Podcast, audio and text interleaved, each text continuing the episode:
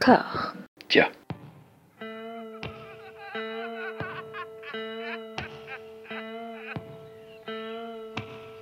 And now for something completely different. Would you like to talk about the meaning of life, darling? Sure, why not? Philosophy for two? Right.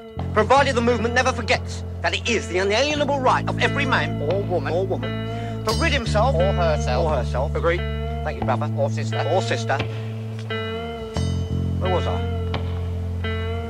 I think you finished. Oh, right. I don't want to talk to you no more, you empty-headed animal food trough whopper. I fart in your general direction. Your mother was a hamster and your father smelt of elderberries. Bonjour et bienvenue à toutes et à tous dans Discordia, le podcast qui tente d'aplanir les débats qui rongent la pop culture de l'intérieur dans une conversation apaisée. Je suis rejoint aujourd'hui par deux immenses mercenaires de l'intégrale horrifique. Hugo, comment ça va? Ça va bien, ça va bien. C'est ma nouvelle bio Twitter, merci. Jérémy euh, a à peine remis de tous ces cadavres de femmes qui se sont euh, cumulés à nos pieds sur l'intégrale Argento, que nous voilà repartis dans un monde de douleur. C'est ça. Non, mais il faut quand même préciser qu'on avait presque terminé Argento. On m'a dit Allez, on va, on va, on va faire les air lasers. Et... Sachant que j'avais déjà expliqué que les, les, les Argento, j'avais justement refusé de voir les pires. Et air laser, c'est exactement la même chose. Donc c'est bien, la vie nous prépare euh, à plein de surprises. euh. Donc voilà, à nouveau, à nouveau marathon euh, de l'interdit. Écoute, moi, je me À suis, je me suis fait violence, je fais un, un spoiler direct. En fait, il y a un film que j'ai toujours refusé de voir, c'est Hellraiser 2, Les Écorchés, parce que je voyais le visuel promotionnel, en fait, de, euh, de ce cadavre euh, écorché, qui écrivait Help me, I'm in hell, et c'est un visuel que j'ai vu à partir de mes 7 ans et qui m'a traumatisé, et qui me dit, je ne vais jamais voir ce film, parce qu'il a l'air horrible, mais vraiment, euh, enfin, cauchemardesque, quoi, et je l'ai vu, et tu, et vous savez quoi? Pour la première fois, là, je l'ai vu pour ce podcast. Et ben, ça a été totalement à la hauteur de la trouille que j'en avais. Et j'étais à la fois ravi et un peu angoissé à l'idée des, des- des nuits compliquées qui allaient m'attendre. Avant, avant d'aborder, euh, bah, de rentrer dans le corpus de, de la saga Hellraiser, que, bah, que j'ai quasiment intégralement découvert à, à deux films près euh, pour l'occasion. Pour l'instant, j'en suis à la moitié. Tu vois, j'ai pas, j'ai pas débordé sur le, sur la- le deuxième épisode où on couvrira euh, du sixième au onzième film, bah, notamment le dernier hein, qui nous fait faire ce marathon qui est un peu l'occasion. Donc le, film, le, le reboot, le legacy quel, je sais pas, j'ai pas vu encore, de David Bruckner pour Hulu qui est sorti au début du mois d'octobre. Mais avant toute chose, on va parler de, de Clive Barker. Alors, auteur qui a toujours vécu un petit peu dans l'ombre de Stephen King, qui a souffert en fait du, fait que Stephen King, euh, comme toujours, on lui demande son avis. En fait, chaque fois qu'il y a un truc vaguement horrifique, on demande l'avis de Stephen King. Et Stephen King a donné en 1984, quand il était en période d'addiction quand même, j'ai vu le futur de l'horreur, il s'appelle Clive Barker. Voilà. Et, depuis, passeport, hein. voilà, beaucoup de, de- de journalistes n'ont pas manqué de faire des comparaisons en- entre les deux. Après, il y a des thèmes qui se recoupent, mais comme chez tous les auteurs horrifiques, je pense, il y a notamment celui de la contamination par le mal. Mais je crois que ça s'arrête là.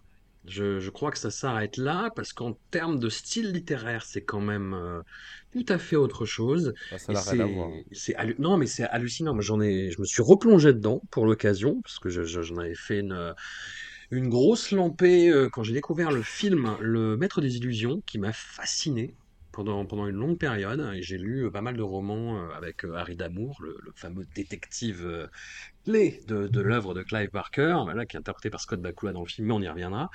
Et j'étais tout, tout de suite en fait frappé par la, richesse de son style en fait, par ce, ce côté à la fois très trivial et et on y reviendra parce qu'il y a aussi un problème avec Stephen King, c'est que Stephen King, il ne faut surtout pas qu'il écrive de scènes de sexe, il ne sait pas faire. ouais, C'est- c'est ça.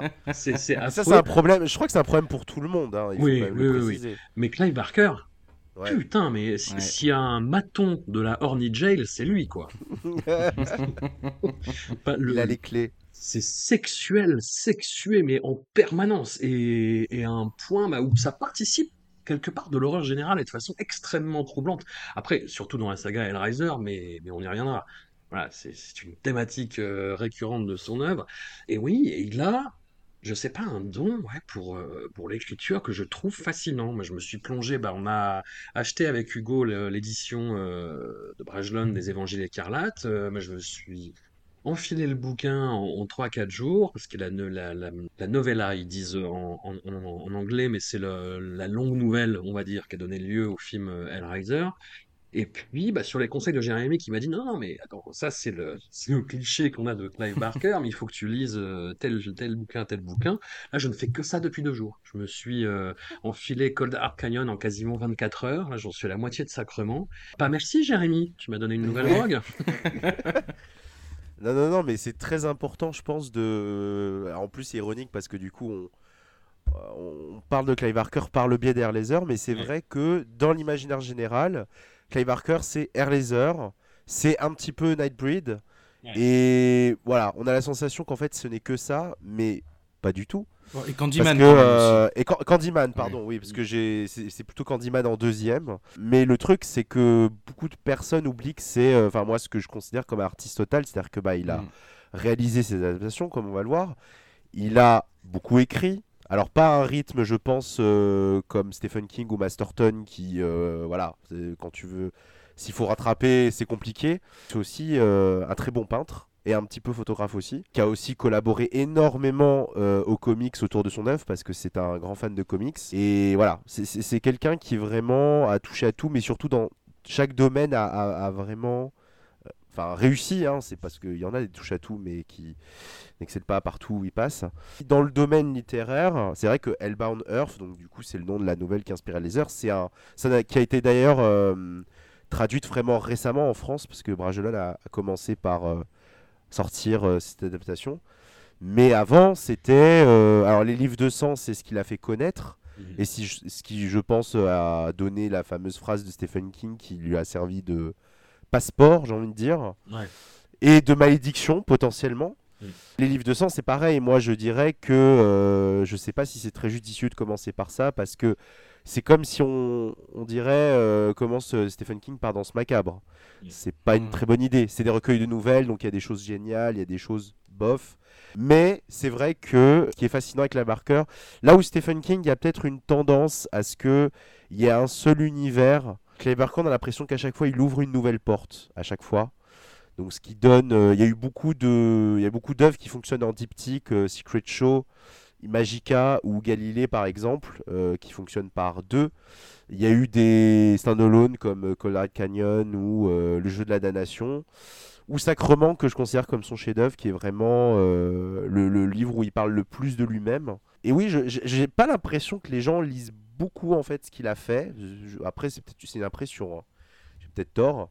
Mais c'est vrai qu'en termes de style et d'univers, il crée des choses parce que là où aussi on peut éventuellement, euh, non même pas, j'allais dire une comparaison avec King, c'est que c'est pas quelqu'un qui euh, recycle les mêmes thèmes, c'est-à-dire c'est pas les, les vampires, les, les machins, les morts vivants, non, c'est vraiment quelqu'un qui, se, qui crée toujours des mythologies avec euh, des, des univers parallèles, des créatures absolument incroyables. Je pense que c'est quelque chose qu'on oublie un petit peu car les heures, voilà, c'est juste un, enfin c'est une goutte dans son océan, donc qui a pris beaucoup de place, mais euh, pour euh, le meilleur et pour le pire, qu'on va le voir.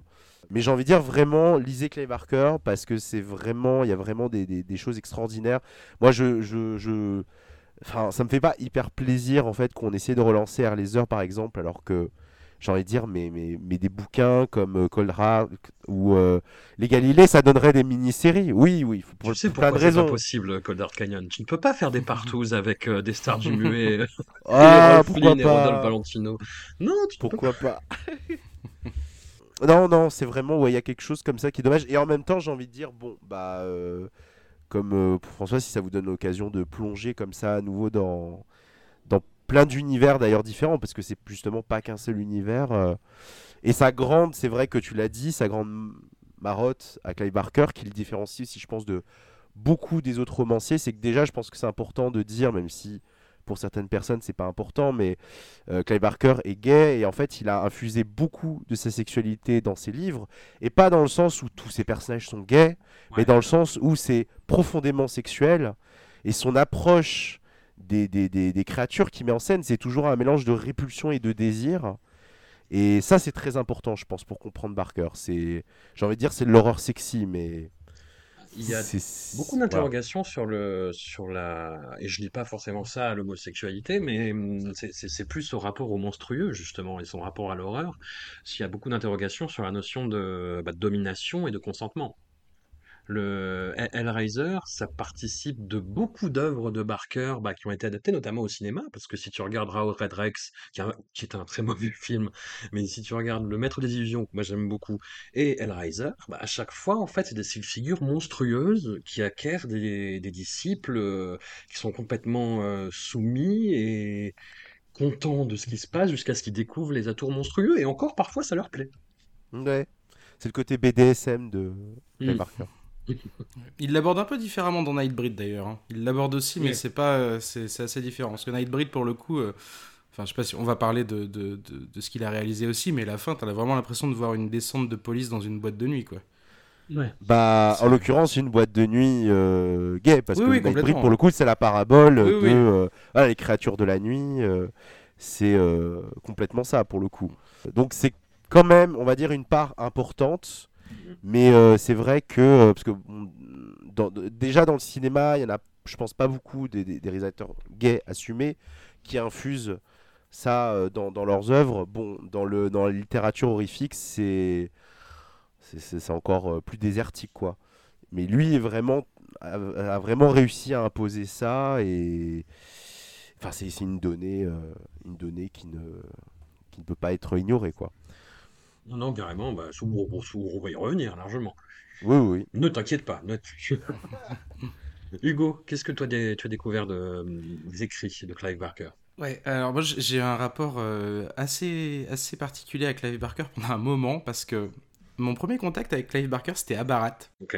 Est-ce que tu peux expliquer ce que c'est du coup à Barat Alors, ben, je, je l'ai lu quand j'avais 12 ans, donc c'est l'histoire d'une jeune, jeune adolescente, si je me souviens bien, qui trouve euh, la porte vers un, un- un autre monde sur, laquelle, sur lequel il y a des, des îles et chaque île est une heure de la journée, si je me souviens bien. Et en fait, c'était pile entre ma période euh, Harry Potter, mais genre Harry Potter 4 et, euh, et Seigneur des Anneaux. C'était un peu entre les deux.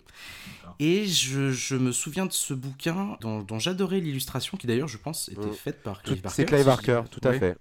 Ouais, ouais. Et j'ai du mal à terminer ce livre parce que c'était pas, euh, c'était pas le, le- le fantastique que je recherchais à l'époque, en fait. Mais pas parce que c'était pas bien, vraiment parce que c'était, euh, j'étais voilà jeune, euh, très jeune adolescent et que c'était pas trop, c'était pas trop ça. Et je crois que je l'avais, il était assez fat et je crois que je l'avais pas terminé. Et mon deuxième contact avec Clive Barker, ça a été le plus violent. C'est peut-être un ou deux ans plus tard, je pense que j'avais 13-14 ans, j'ai demandé à ma mère, qui partait faire les courses, j'ai dit au rayon euh, DVD, tu pourras me ramener un film d'horreur? J'ai envie de voir un film d'horreur. Et elle m'a. J'ai vraiment juste dit ça, tu vois. Et il se trouve qu'elle m'a ramené euh, Hellraiser 5 Inferno en se Oh. fiant. Ouais. C'est pas un cadeau, ça. C'est pas. Bah non, mais elle le savait pas, tu vois. Elle voulait. euh, elle avait gentiment répondu à ma requête et euh, en se basant sur euh, derrière le- la petite étiquette, euh, juste accord parental souhaitable. Bon, ces étiquettes étaient mal faites parce que j'ai Oui. été traumatisé par ce film. Mais traumatisé. J'avais 13 ans. J'ai regardé ça et vraiment, mais les images de, de crochets, euh, de d'eau creusée par les crochets, les monstres qui maintenant, bon bah oui, maintenant je peux voir euh, Silent Hill, Guillermo del Toro, je vois, le, je vois le, à la fois les, les inspirations et ce que ça a donné derrière. À l'époque, ça m'a juste euh, traumatisé. Et, euh, et pourtant, j'ai regardé le film en entier, je m'en souviens bien. Il y a vraiment des images qui m'ont hanté, mais pendant, pendant des années, quoi. Et là, je l'ai revu pour l'occasion, donc ça a un peu exorcisé ça. Et mon troisième contact avec Clive Barker, il était pas beaucoup plus heureux, parce que c'était en, en 2007, donc j'avais j'avais 15 ans, désormais, 15-16 ans. Et euh, je joue à la démo de Clive Barker's Jericho sur Xbox 360. J'achète le jeu. Et pareil, donc ça me terrorise, mais ça me terrorise et en même temps je trouve ça nul. Euh, je, reviendrai, je reviendrai dessus si vous voulez sur les jeux parce que il a participé à la création de, de deux jeux dont un est bien meilleur que l'autre. Et donc en fait, ben ça c'était mes trois premiers contacts avec Clive Barker et les trois ont été euh, un petit peu malheureux parce que ben, Barat c'est pas représentatif de son œuvre littéraire. Hellraiser 5, il n'est pas euh, plus impliqué que ça, c'est basé sur Clive Barker, Ah, quoi. pas du Et tout, même. voilà. et Jericho, ça, ça arrive euh, au pire moment des FPS euh, console, euh, extrêmement bourrin, militaire, pas, voilà, pas très très malin, et qui en plus faisait peur et qui était très très linéaire et vraiment très très brouillon dans, dans tout ce qui était aspect combat, tout ça. Et du coup, bah, j'ai mis longtemps avant de me relever de ces, de ces trois rencontres un peu malheureuses. Et il a fallu attendre en fait le milieu de la décennie suivante, quoi, vers 2015. J'ai vu le premier Hellraiser. J'avais déjà vu Candyman pour le coup, mais je l'associais pas directement, voilà. Et euh, j'ai revu Candyman, j'ai vu Nightbreed, et j'ai commencé à lire, alors vraiment. euh, rapidement pour le coup du, du Clive Barker et là je me suis mis oui à, aimer par, euh, par le cinéma avant la littérature et aussi un peu par le jeu vidéo puisqu'après j'ai joué à Undying qui lui pour le coup est disponible sur, sur GOG et qui pour le coup était vraiment beaucoup beaucoup beaucoup plus cool je sais pas si c'est euh, un truc que vous voulez aborder absolument maintenant parce que sinon après si Bah, vous me lancez fait, je vais, du coup. euh, je vais oui voilà je vais par... non mais je vais parler pendant très longtemps mais mais Undying c'est euh, en plus c'est c'est un mélange c'est euh, Barker Lovecraftien je pense qu'à la base les développeurs étaient partis sur un truc euh, des, Lovecraftien et- des créatures indicibles, mais avec des sexes énormes. non, mais on, incarne un, on incarne, enquêteur euh, qui va enquêter sur le paranormal, qui a des petits pouvoirs magiques, et qui, euh, donc ça se passe, c'est à la première personne, et en fait ça va se passer dans un manoir, on va sortir un petit peu, on va même aller dans d'autres bâtiments, et on va, c'est un jeu d'exploration et d'énigmes, et là, euh, manoir, clé à trouver, énigmes, euh, ça fait penser à Resident Evil, sauf que euh, ça se passe à la première personne, et ça, on, on jongle entre euh, des armes réelles, enfin communes, comme des flingues, ou voilà, avec des shotguns qui envoient de la glace et le shotgun est en forme de dragon et dans l'autre main des pouvoirs qui sont pas uniquement des pouvoirs offensifs qui nous permettent d'explorer et qui sont très très cool un pouvoir notamment qui nous permet de voir euh, bah, l'autre aspect du monde le monde des ténèbres c'est un truc hyper récurrent chez, Ouais, chez Clive Barker marqué, ça, ouais. la dualité et qui est trop chouette parce que bah il y a des moments où euh, ça nous permet de passer des portes, ça nous permet de passer des endroits. Euh, Il y a des fois où on regarde un tableau, le, le manoir est rempli de tableaux, on regarde le tableau normal avec nos yeux, on, on active le pouvoir et on voit une œuvre absolument monstrueuse et démoniaque à la place. Et c'est bourré de petits effets de mise en scène comme ça qui sont très très chouettes. Euh, on passe à un moment donné, il y a un miroir qui nous reflète un peu bizarrement, ben on peut passer à travers et euh, on récupère des trucs derrière. Et c'est c'est blindé de petits trucs comme ça qui sont très très chouettes et qui pour le coup, contrairement à Jericho en 2007 euh, qui avait vraiment un level design mais, mais, mais horrible, c'est-à-dire c'était vraiment des couloirs, une grande pièce avec des affrontements, un couloir. C'était euh, vraiment pas très très intéressant. Là, on peut se perdre dans le manoir, mais on est toujours guidé par euh, une voix, un cri, un, monstre qui apparaît et qu'on va devoir aller éliminer, euh, des effets de mise en scène, des portes qui claquent, des portes qui s'envolent, euh, des lumières. Et pour un jeu de 2001, c'est vraiment. euh, Enfin, moi, je trouvais qu'il y avait tout, ce qu'on parle aujourd'hui, on parle beaucoup de narration environnementale dans le jeu vidéo, mais euh, dans Undying, il y avait déjà énormément ça. Et on doit en fait tout simplement résoudre. Enfin, c'est une famille qui a dégénéré. Il y a une sœur loup-garou, un, un frère fantôme. Et en fait, c'est des quêtes. On doit aller, euh, euh, on doit aller résoudre chacune de leurs quêtes euh, dans, dans le manoir. Et là, pour le coup, bah, rencontre beaucoup plus heureuse avec le nom de Clive Barker parce que c'est un, c'est un très chouette jeu. Très très chouette jeu. Tu as joué, toi, Jérémy, du coup? Moi, j'en ai un souvenir très très lointain. Je me souviens que, bah, juste que j'avais beaucoup aimé, mais que ça m'a pas mal terrifié aussi. Ah, il fait peur, ouais. Et euh, c'est vraiment, il y, a- des mécaniques dans le jeu qui, je pense, ont beaucoup, euh, comment dire, ça annonce quand même beaucoup des jeux comme Bioshock ou, ou Dino- Dishonored dans mes souvenirs. Jericho, moi j'avais joué à la démo aussi, mais j'ai pas un souvenir aussi euh, sévère que toi. Mais c'est vrai que je pense que le jeu n'avait pas été, enfin, ça a été un peu accueilli froidement. Et je sais pas du tout en fait où jusqu'où Barker en fait A été bah, a été euh, impliqué dans ces deux jeux. Alors pour le premier, je crois que je, je l'ai lu. En gros, il, était, euh, il a participé à la révision du scénario et au game design, donc il a quand même pas mal été impliqué. Dans Jericho, je sais pas du tout. euh, je sais qu'il a dû, je crois qu'il y a certains de ces des monstres de Jericho euh, qui par ailleurs sont extrêmement répétitifs. hein, ils font très peur, mais c'est un peu toujours les mêmes, qui sont inspirés de certains des jouets qu'il a fait. Parce que ça aussi d'ailleurs c'est euh, assez, euh, assez marrant à noter. C'est que dans les années 2000, quand il y a eu le boom entre guillemets des figurines euh, collector pour adultes, si j'ose dire, il y a la boîte de Todd McFarlane, donc euh, le papa de Spawn, qui éditait des figurines. Alors c'était aussi bien des personnages de cinéma que des joueurs de baseball. Enfin, il y avait un peu de tout. Et il a collaboré pendant un temps avec Clive Barker, qui a collaboré pour deux, enfin trois séries, dont deux qui s'appellent les Tortured Souls, qui sont en fait des, des Cénobites, mais je pense encore plus hardcore que les Cénobites qu'on connaît. Et ça poussait à un niveau de détail vraiment hallucinant pour un truc qui à la base était censé être un, enfin un jouet, euh, en tout cas quelque chose de, enfin juste une- une figurine en résine quoi. Et euh, la troisième série, c'était Infernal euh, Parade, qui est une sorte de voilà de, monstrueuse parade à la Frix. À l'époque, j'en avais acheté et en fait, il avait pour chaque personnage écrit une histoire qui était du coup euh, bah, euh, vendue avec la figurine. D'ailleurs, je crois que ces histoires-là, elles existent en, elles n'ont pas été éditées en papier, mais je crois qu'elles existent en en Kindle ou quelque chose comme ça. Enfin, et après, il a arrêté cette collaboration, ça n'a pas donné de film, ça n'a pas donné de BD ou quoi que ce soit. Mais c'est marrant que voilà, il a un univers tellement euh, propice et tellement graphique à. euh, bah voilà, euh, ça, ça- ça va au-delà de, de, de ses livres que bah, ça a pris la forme de figurines ou de jeux vidéo pour le coup, Ouais. De manière plus ou moins heureuse. de manière plus ou moins heureuse. Ouais, ouais, ouais. Messieurs, je vous propose de, de se lancer dans le, le vif de notre sujet. D'ouvrir le cube. Et oui, c'est ça. Avec le premier film, donc, de la saga Hellraiser, renommé en français euh, Le Pacte. On va rester sur Hellraiser. c'est ça. Voilà, film de 1987 qui adapte très fidèlement le- la longue nouvelle euh, Hellbound Heart, avec quelques petits aménagements scénaristiques, mais qui ne changent au fond pas grand-chose, si ce n'est rajouter un côté taquin. Dans, dans le sens où euh, le personnage de Kirsty, en fait, c'est une amie du couple. Ce n'est pas du tout la, la, la, la, La fille, et la belle-fille, en l'occurrence, de euh, je- cette saloperie de Julia. Voilà, et donc ça rajoute un côté taquin, on va dire, un côté très euh, petit salopleux de, de Clive Barker, qui en joue bien en plus, hein, qui, qui, qui joue bien sur le côté malsain. Et hum, on est sur un Clive Barker qui n'a euh, que une expérience de, de court-métrage tourné un petit peu avec les moyens du bord et qui se retrouve plongé dans le grand bain avec une équipe très bienveillante. Grosso modo, c'est ce qu'il dit hein, dans, en interview, euh, ce qu'il ce qu'il rappelle dans, dans certaines préfaces.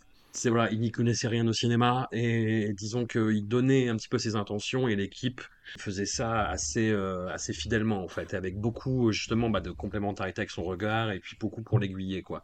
Il avançait vraiment au jugé, mais il y a eu un alignement de planètes, il y a eu un, perfect storm comme disent euh, les anglophones et ça a donné euh, bah, quand même un, film assez conséquent dans le domaine de l'horreur. Donc pour pitcher très rapidement le principe, un sinistre individu euh, du nom de Frank se livre à une expérimentation dont il se doute pas de l'issue funeste. Il joue avec un cube qui est censé renfermer un pouvoir et euh, lui ouvrir la porte vers des plaisirs hum, interdits. Et que lui imagine évidemment euh, charnel, sensuel, sexuel, euh, mais au-delà de ce qu'il a connu jusqu'à présent. Il- en fait, il, il connaît pas la finalité, mais il l'espère et il l'imagine très fort. Bah, disons que dans, dans la nouvelle, c'est plus clair. C'est, Ouais. euh, Oui, en gros, vrai. il te dit, c'est un mec qui a pris plein de cam, euh, qui a vécu toute l'expérience sexuelle, et on lui a parlé de ce truc, où apparemment ce serait le niveau au-dessus, et voilà. Mais il ne s'imagine pas ouvrir la porte des enfers et être euh, damné euh, par des créatures telles que les Cénobites. Et c'est pourtant ce qui se passe. Il ouvre donc la, la, la, la configuration Le Marchand, hein, cet objet euh, cubique euh, en forme de puzzle, qui, bah, une fois qu'elle tombe dans les mains du, de la personne qu'elle traquait, en fait, s'ouvre assez facilement. hein. Je crois que c'est c'est un faux piège à chaque fois. Donc, il libère en fait des créatures des enfers, euh, un ordre religieux, pourrait-on dire, donc le- les Cénobites, qui sont en fait des humains à la base, c'est ce qu'on apprendra euh, par la suite dans les films suivants, et qui sont devenus des, créatures euh, qui se repaissent de, souffrances humaines et qui choisissent leur sujet en fonction euh, de, leur, potentiel de, de saloperie. Voilà, pour assumer les choses très crûment. Et Franck est donc est avalé par ces créatures et son frère et sa belle-sœur, euh, Julia, avec qui il a eu une aventure euh, assez expéditive, s'installent dans la maison où il a disparu, où il a ouvert cette porte des enfers. Et autant son frère, qui a une vie un peu pantouflarde, ne s'aperçoit pas de grand-chose, autant sa belle-sœur, qui rumine le, souvenir de, son incartade lascive avec Franck, eh ben, voilà, se- va s'aventurer dans les étages et va découvrir qu'en nourrissant euh, la pièce de sang de, victimes, diverses et variées, le cadavre de Franck va revenir peu à peu à la vie. Et là se scelle euh, le pacte, se scelle un contrat euh, très très malsain, évidemment, avec les Cénobites. Et ça va nous entraîner dans une dimension horrifique qui, moi, me stupéfie dès le premier film. Il y a, bah, comme je disais, un alignement de planètes, hein, il y a des idées absolument dingues euh, au niveau de, la photo, au niveau de l'optimisation du décor, parce que ça se passe quand même euh, essentiellement en huis clos, sur la façon de, mettre en valeur ces créatures grotesques et qui ne sont toujours réussies, on va dire, visuellement, selon les, critères d'appréciation de l'horreur contemporaine, mais qui gardent quand même un cachet cauchemardesque assez certain. Qu'est-ce que vous avez pensé de ce film, Hugo, pour commencer? Hmm, ben, euh, bon, euh, du coup, je- premièrement, pour dissiper tout doute cette fois, j'ai beaucoup aimé. Euh, j'ai beaucoup aimé, mais euh, voilà, c'est, euh, je, trouve, je trouvais l'adaptation très maligne déjà parce que, bah, du coup, je l'ai, je l'ai relu euh, juste avant de, de me relancer euh, la, la saga euh, ciné. Et, et oui, et il évite déjà de mettre en scène tout ce qui, euh, voilà, tout ce qui pourrait être un peu compliqué ou qui pourrait faire passer le film dans l'expérimental, parce que dans le premier chapitre, on a quand même une description de douleur euh, qui, qui est très long, qui dure des pages, et où euh, ben, Frank traverse tout un tas de sensations qui sont absolument impossibles à montrer de toute façon à l'écran. Et c'est là où ben, l'ingéniosité de Clive Barker parle déjà, c'est qu'il évite euh, de mettre en scène vraiment ce genre de, ce genre de scène-là. Et pour le reste, il en fait une adaptation vraiment fidèle. Comme tu disais, à l'exception de, de Christie, il lui donne un rôle, on va dire, qui est moins cruel, parce qu'elle est traitée de manière un peu cruelle dans le malheureusement dans le livre. Enfin c'est vraiment le la copine du couple qui, qui, qui est encore célibataire et qui euh, rumine un peu une ancienne euh, euh, relation avec euh, donc c'est Rory dans le livre et Larry dans le, dans le film. Et vraiment elle est décrite comme bah, comme moins jolie que Julia comme elle attire pas les regards. Et je, Enfin, je trouve vraiment qu'elle elle est traitée de manière un peu cruelle. C'est un, personnage pour qui on a quand même vraiment de la peine. Alors, Euh, oui, oui et non. Oui et non. Ah ouais, dans le parce livre que pour avoir lu euh, Cold Dark Canyon et euh, Ah. être à la moitié de Sacrement, j'ai l'impression que c'est, bah tu, tu me corriges si je me trompe, Jérémy, mais une, une récurrence chez Clive Barker, c'est-à-dire qu'il prend des personnages féminins où tu dis, là là, ça va être le punching ball, et en fait, il en fait peu à peu des héroïnes, en fait. Ah oui, il en a, bah, là, il en a fait une, euh, un style d'héroïne, mais quand même, euh, elle, est, elle reste, euh, enfin, elle a, elle a pas une figure d'héroïne, c'est, c'est qu'elle elle agit de manière sensée et honnête, on va dire. Hmm. Je pense. Je sais pas si Les Jérémy. euh, circonstances ne lui laissent pas le choix, en plus. Ouais, voilà.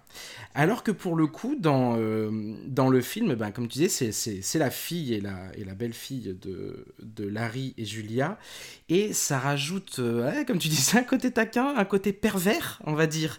Oui, oui. Puisque quand, quand euh, Frank Cotton, du coup, ben, euh, Julia lui apporte des, des, des, des mecs qu'elle drague, en fait, elle passe ses journées à, à draguer dans un bar, elle ramène des mecs, elle les bute et ça nourrit, euh, la, la pièce absorbe les nutriments. D'ailleurs, c'est quelque chose qui est mis en scène de manière assez différente dans, dans le film. Euh, la pièce absorbe les nutriments et euh, Frank euh, reprend du, du poil de la bête. Bah, du coup, il va se mettre, comme il se met à draguer Christie dans le livre, il va se mettre dans le film à draguer Christie, sauf que ben c'est la C'est son oncle. c'est son oncle, voilà, voilà, il, il est l'oncle de Christie, donc c'est ça, ça devient encore plus encore plus dégueulasse. Mais euh, mais ouais, non, sinon le film est pff, ouais, extrêmement euh, bah, très généreux, surtout dans son tunnel de fin où il va même rajouter quelques trucs. hein. On a un espèce de cerbère de, du monde des ténèbres qu'on voit deux trois fois. C'est un peu de ça que je parlais de, de- sur les trucs pas très réussis, mais Ouais. ça, ça passe. Ça passe. En vrai, ça, ouais, on, on voit limite euh, les personnes qui l'animent derrière, qui sont habillées en noir, mais, mais, euh, mais je trouve que ça va, surtout que ça fait un peu ben, euh, porte,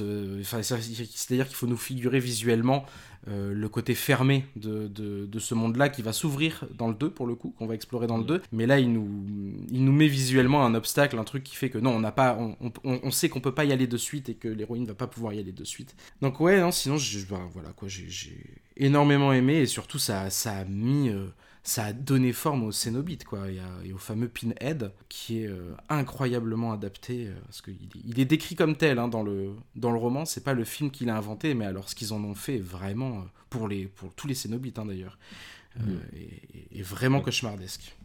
interprété par, par Doug Bradley, un très vieux compagnon de route de Clive Barker du temps où ils faisaient leur début tous les deux dans le, le monde du théâtre itinérant. D'ailleurs, Clive Barker a dit qu'il n'y avait pas le nom Pinhead, que c'était euh, Ouais. justement un sobriquet qui avait été donné par l'équipe. Et dans le, dans le livre euh, Hellbound Heart, il l'appelle plutôt. euh, le, alors, il l'appelle le prêtre des enfers. Dans les évangiles écarlates, Mm. ou l'ingénieur. L'ingénieur, ouais, c'est ça. Mais hmm, faut l'appeler Pinhead quand même, c'est vrai. Parce que tout le monde le connaît. Bah, ça, nom. ça- ça dédramatise un peu le personnage quand même. Et ça amène euh, ouais, tout, tout, tout ce côté très très dérangeant de la Mm. mythologie euh, Hellraiser, enfin pour les opus réussis. C'est-à-dire ce mélange bah, de, cette espèce de retranscription justement du d'une certaine acception du, BDSM quoi. Et hum, c'est quelque chose qui me qui, me frappe dans ces films-là, c'est à quel point il réussit justement à, montrer ce côté euh, immixtion entre la surprise que provoque la douleur absolument intolérable que les, les, les, les Cénobites euh, infligent à, leur- à leurs victimes et le plaisir que parfois ils peuvent en retenir. C'est-à-dire que euh, bah, quand Frank se fait, euh, spoiler, récupérer, on va dire, par les Cénobites à la fin, et qui se passe la langue sur les lèvres. j'ai- j'ai- wept. Ah là là là là, Jesus wept, tout à fait, ouais, voilà. Cette scène-là, ah là là, ah là là, mais quelle taquinerie. Jérémy, le premier Hellraiser, Alors, le titan. Ouais, voilà, c'est un peu ça. Bah, c'est assez fou. Et là, même en le revoyant, chaque fois que je le revois, c'est ce que je me dis. Mais c'est vrai qu'en effet, Barker, c'était pas quelqu'un qui était. euh, je sais même pas si c'était quelqu'un qui avait prévu de faire du cinéma. C'est vrai qu'il avait fait deux cours quand il était euh, étudiant qui sont Salomé the Forbidden que je conseille pas vraiment de voir. Enfin, c'est vraiment de la curiosité, mais c'est vraiment très expérimental. C'est fait avec euh, deux bouts de papier, un morceau de carton et voilà, il y a des des scènes en, en- en négatif. Enfin, bon, c'est moi ça quand je les ai vus, ça m'a un peu j'ai un peu déchanté quoi. Et ce qui s'est passé, c'est que il a d'abord écrit un script qui a donné un film qui s'appelle Transmutation, une espèce de, de délire, euh, on dirait un clip des années 80. hein. Il s'est un peu dit, bon, qu'est-ce qu'est-ce qui se passe? Mais là où ça a vraiment dérapé, c'est en effet l'adaptation de Rawhead Rec- Rex, putain, c'est dur à dire, Le monstre de la lande, qui est un film affreux, enfin il faut le dire, c'est co- c'est c'est affreux. Et d'ailleurs, je ne comprends pas d'ailleurs, parce que j'ai l'impression qu'il y a une espèce de culte bizarre de ce film outre-Atlantique, où, euh, enfin, je veux dire, il a quand même eu droit à une copie 4K, et là, euh, il y a des, le même éditeur va sortir un, un disque UHD. Je suis genre, il y a- il y, a quand même des choses plus plus importantes dans la vie, bon, parce que c'est même pour, enfin, je veux dire, même à regarder comme un nanar, je trouve pas ça. euh, c'est, enfin, à part le monstre, c'est quand même, euh, c'est un téléfilm de la, de la, enfin, et encore, les téléfilms de la BBC, je suppose, ressemblent plus à à quelque chose de, de, de, de- l'ordre du cinéma, parce que bon, là, c'est vraiment pas terrible, quoi. Quand il a vu ça, il s'est dit non, ça va pas être possible. Donc je vais faire moi-même mon adaptation, mais le, enfin, il- il savait pas euh, réaliser un film, donc il, il s'est vraiment, euh, il a couru à la bibliothèque la plus proche pour euh, lire des livres sur la mise en scène. Et comme tu le dis, il a aussi été très bien entouré puisqu'il est tombé sur la boîte de Roger Corman qui est New World Pictures, ce qui fait qu'il a eu vraiment les personnes qu'il fallait. Comme tu dis, c'est un film qui, et je pense que ça, ça c'est la méthode Corman, c'est-à-dire que c'est un huis clos, et malgré le fait qu'il y a ce dispositif qui est très euh, minimaliste, il réussit à faire un film qui a vraiment une force d'évocation très forte. Enfin, la, la scène de résurrection de Frank est Hmm. absolument hallucinante et euh, s'il y a bien une preuve qu'on n'a pas toujours besoin de CGI pour montrer des choses qui au-delà du réel c'est c'est bien un bel exemple Euh, ne serait-ce que voilà les, les même les Cénobites eux-mêmes le peu qu'on les croise en effet bon le seul monstre qui a vraiment pris du coup dans l'aile c'est le euh, je sais plus comment il l'appelle là l'ingénieur ou je ne sais plus là qui, qui a une tête de piranha là bon ça c'est plus compliqué mais bon c'est pas grave. En fait, ce qui est sidérant avec Air Laser, même quand on le revoit aujourd'hui, c'est que ça ne ressemble à rien de ce qui a été, euh, ce qui sortait à l'époque. Alors Clive Barker à l'époque, puisque le cinéma d'horreur anglais n'existait plus depuis que la Hammer et Amicus a mis euh, la clé sous la porte. Clive Barker à l'époque pestait, il disait je veux pas que ça ressemble à un slasher, je veux pas d'adolescents qui se font euh, courser, euh, je veux pas d'humour. euh.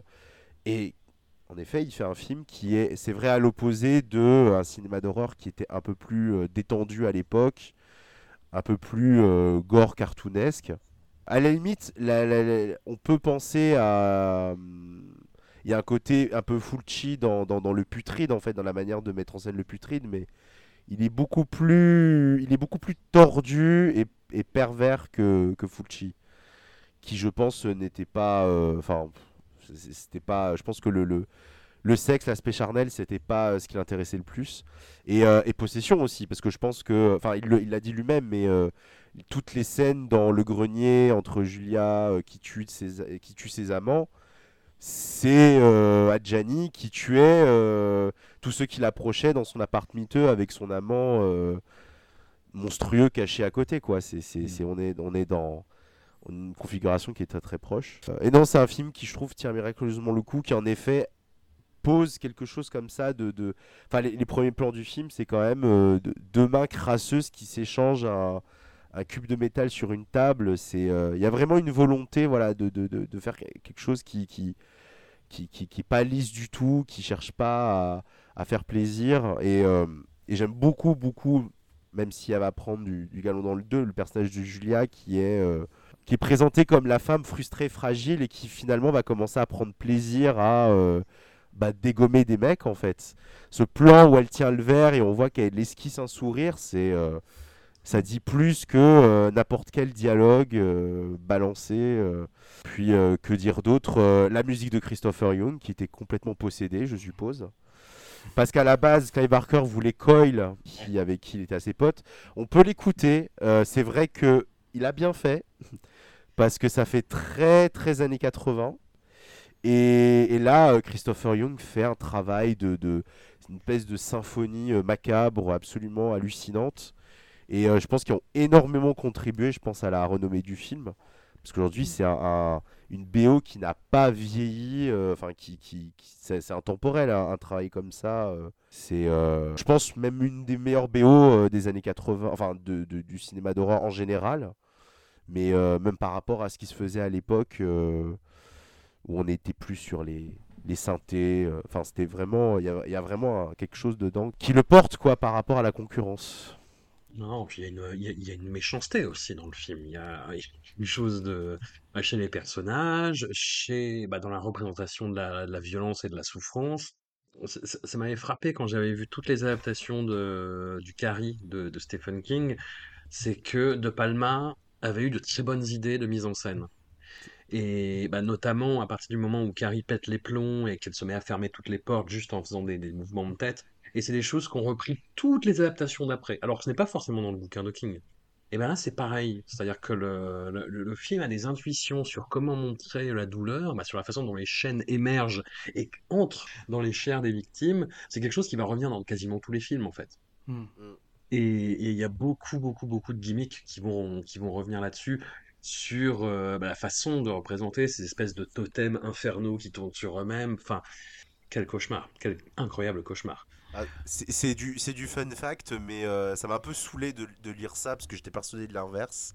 Mais euh, en fait, pour le moment, parce qu'on ne sait jamais ce qui peut arriver, mais en réalité, on a toujours vu la version cut parce que même si Clive Barker avec celui-là n'a pas eu de problème, parce que Barker et, et le- et les studios, ça a été euh, une, une histoire de non-amour total par la suite.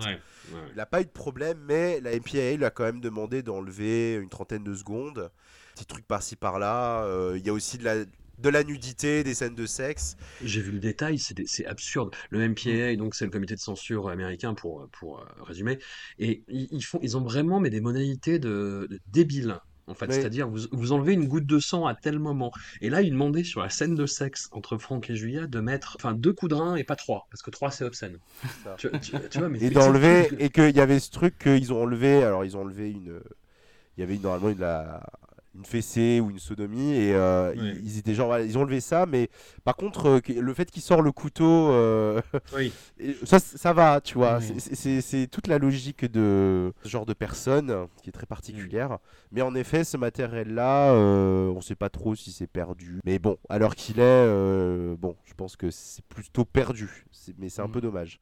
On va voir par contre il y a des scènes euh, il y a des scènes qui ont été qu'on reverra dans le 2 surtout tout ce qui était autour de Julia et Franck mais bon de manière vraiment euh, discrète quoi Alors avant d'aller sur euh, Hellraiser 2, on va euh, rapidement évoquer les deux autres euh, tentatives de Clive Barker, réalisateur.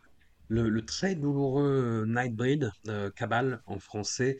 Alors j'ai vu le director's cut là pour l'occasion et c'est vrai que ça sauve un petit peu les meubles. on n'est pas d'accord Ouais, je te le dis non mais j'ai mon idée là-dessus mais Bah vas-y alors, vas-y, non vas-y, non non vas-y. vas-y Non, mais c'est bah, c'est justement un, un individu joué par, euh, par Craig Schaeffer qu'on reverra dans Hellraiser 5, qui euh, bah, tombe dans, dans- dans un monde parallèle et dans lequel il va définitivement basculer une fois qu'il va se faire euh, oxyre par les forces de l'ordre. Et en parallèle, il y a un personnage de, de tueur en série joué par David Cronenberg qui euh, va avoir à cœur bah, d'éliminer toutes les créatures un petit peu étranges de ce monde parallèle. Voilà.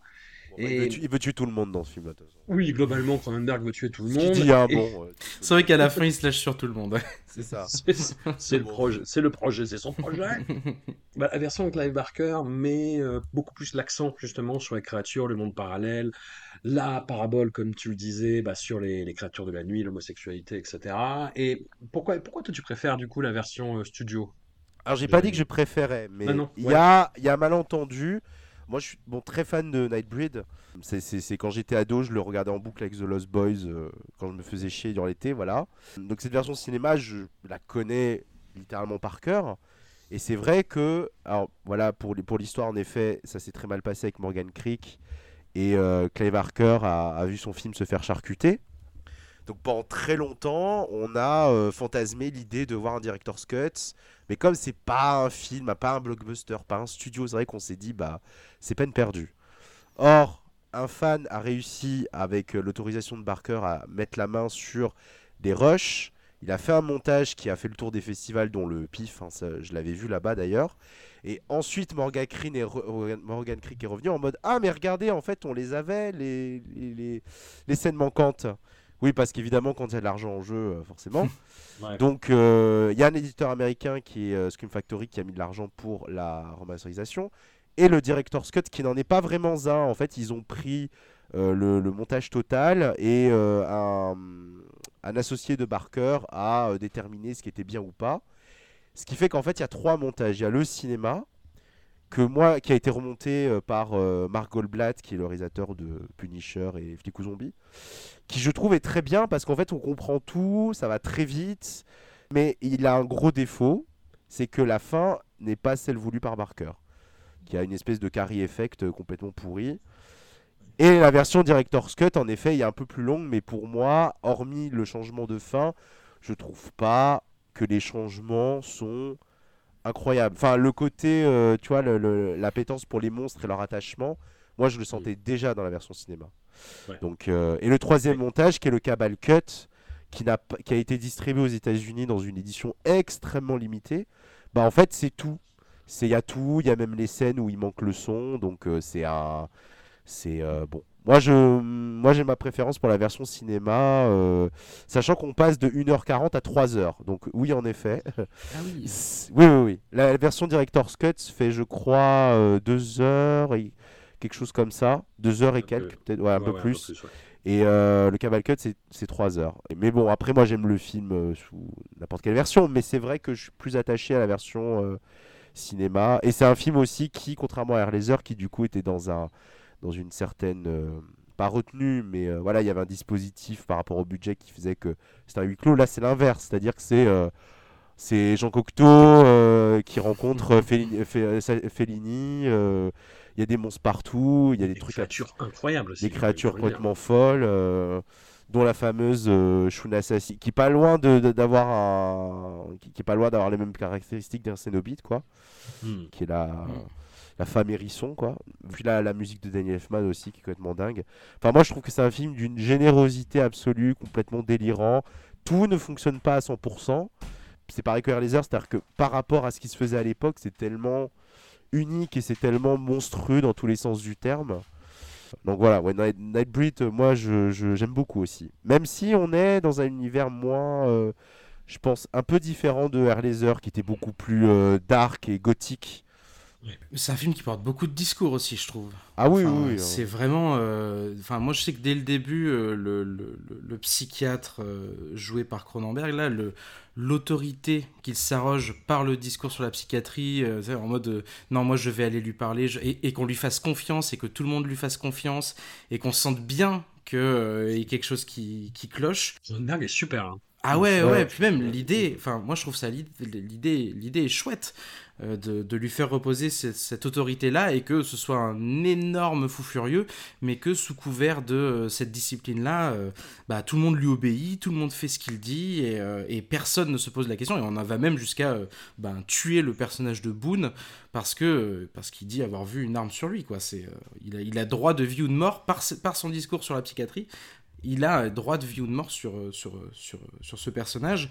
Et, euh, et ça, jusqu'à là, enfin, pour le coup, c'est même plus du sous-texte. hein, le, le côté, euh, les monstres euh, incarnent une certaine forme de marginalité, euh, euh, impossible de sortir pour eux sans se faire persécuter, euh, ils vivent euh, sous terre, euh, c'est la, la, la fin est une descente de flics. Enfin, je trouve que c'est un film qui est quand même extrêmement riche hein, et là en le revoyant euh, enfin je, je le trouve vraiment très très chouette je sais plus quelle version j'ai vue il me semble que les versions que j'ai vues faisaient faisaient pas loin de deux heures mais euh, Ah bah c'est simple, pour savoir quelle version tu as vu, je pense que c'est la fin qui, qui détermine le plus c'est facilement. la fin d'accord ok Mm. C'est- Ah oui, d'ailleurs, tu, tu as parlé de Carrie Effect pour les, les, les auditeurs qui ne nous suivent pas assidûment. euh, déjà, c'était pas grave, c'était pas sale. Mais c'est. En fait, tu fais allusion à la fin du, du Carrie de Brian De Palma, et grosso modo, un Carrie Effect, ce serait bah, un dernier jumpscare final, un, un dernier cauchemar dans la dernière ligne droite. La Voilà. main qui sort euh, de... Voilà, de la tombe. C'est ça. Puis bah, la troisième réalisation euh, de, de Clive Barker, où il a eu un petit peu plus de chance, et un petit peu plus, c'est Lord of Illusions. Bah, après, il y, a eu- il y a eu effectivement voilà, euh, bah, beaucoup, beaucoup moyen à partir avec les producteurs et encore une fois un director's cut.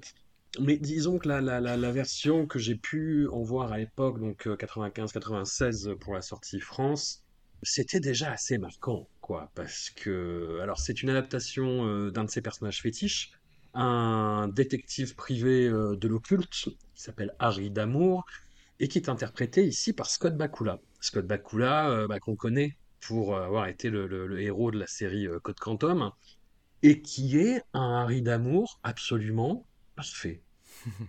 C'est-à-dire avec une tête semi-déterrée, mais en même temps semi-star hollywoodienne, en Marcel, en bretelle, avec euh, le flingue toujours à portée de main. Bon, il manque peut-être tous les tatouages qui, le, qui sont censés le protéger des, euh, des, des apparitions démoniaques, euh, mais bon, c'est pas, pas grave. Justement, justement, on le voit dans le director's cut. Ouais. Ah putain. Ouais, ouais. Puisqu'il a une ça. euh, scène de sexe et on voit qu'en fait il a le dos euh, complètement tatoué. Voilà. Ah bah voilà. Bon, bah, et comme quoi, faut que je trouve la director's cut du coup. Et j'ai- beaucoup de mal maintenant à lire une aventure d'Harry d'amour sans euh, m'imaginer Scott Bakula, mais c'est ce que voulait Clive Barker. Donc euh, franchement, ça joue et c'est très bien comme ça. Et donc notre ami Harry Damour va être confronté à, aux anciens membres d'une secte, euh, d'un quelqu'un qui pratiquait les arts occultes, la magie noire, qui se faisait appeler Nyx, qui se faisait appeler ensuite le Puritain, et dont l'un des, des disciples s'est retourné contre lui. Aujourd'hui, ce disciple, Swan, est un célèbre magicien dont l'épouse va faire euh, appel au service d'Harry Damour en lui disant il se passe des choses bizarres. Et effectivement, Harry Damour va assister à un spectacle de magie qui est une scène bah, que, bah, qui m'a fait un petit peu un, moins un effet bœuf qu'à l'époque, mais que j'adorais vraiment à l'époque. C'est un tour de magie qui tourne mal. Voilà, je, je ne vous en dis pas plus. Prank, ça tourne mal, comme disent les jeunes.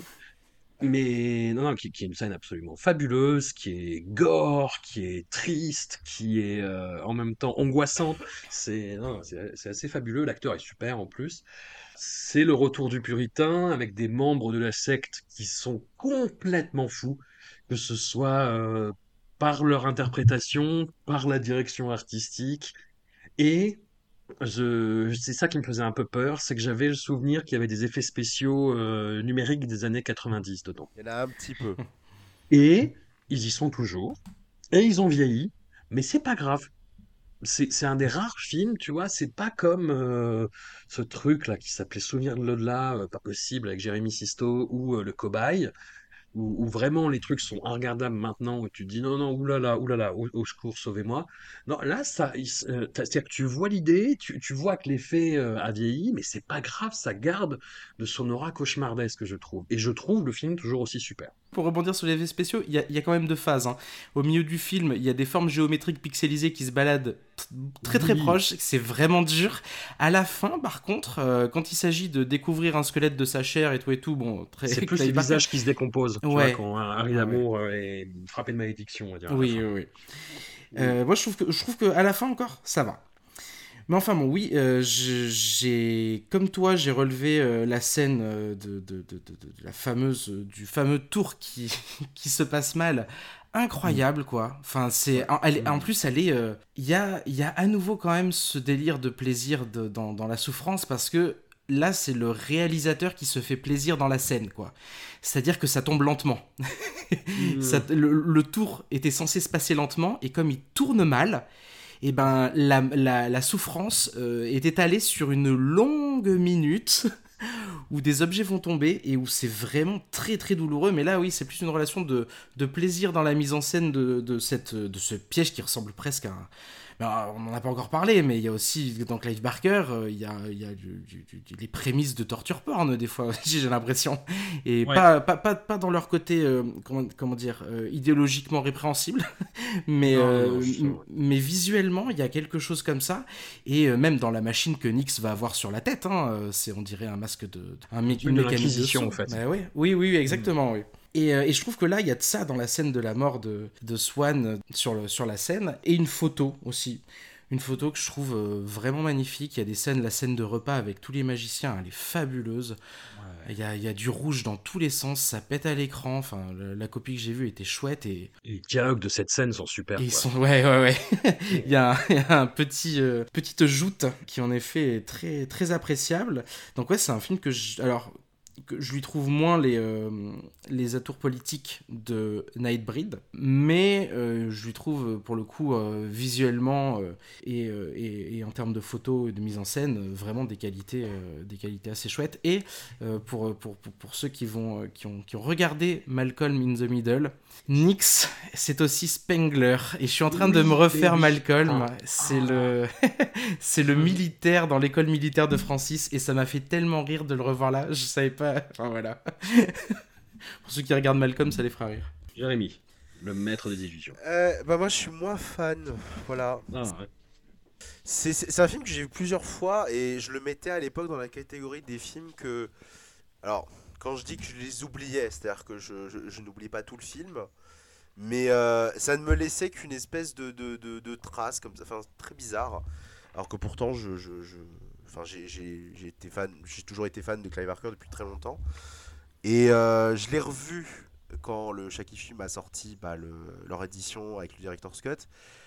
Et en fait, j'ai compris ce qui me gênait, c'est que je crois qu'en fait, je... ça ne m'intéresse pas en fait. C'est-à-dire que le mélange de délire de secte à la Manson et euh, le monde de la magie à Los Angeles, je m'en tamponne, mais alors complètement.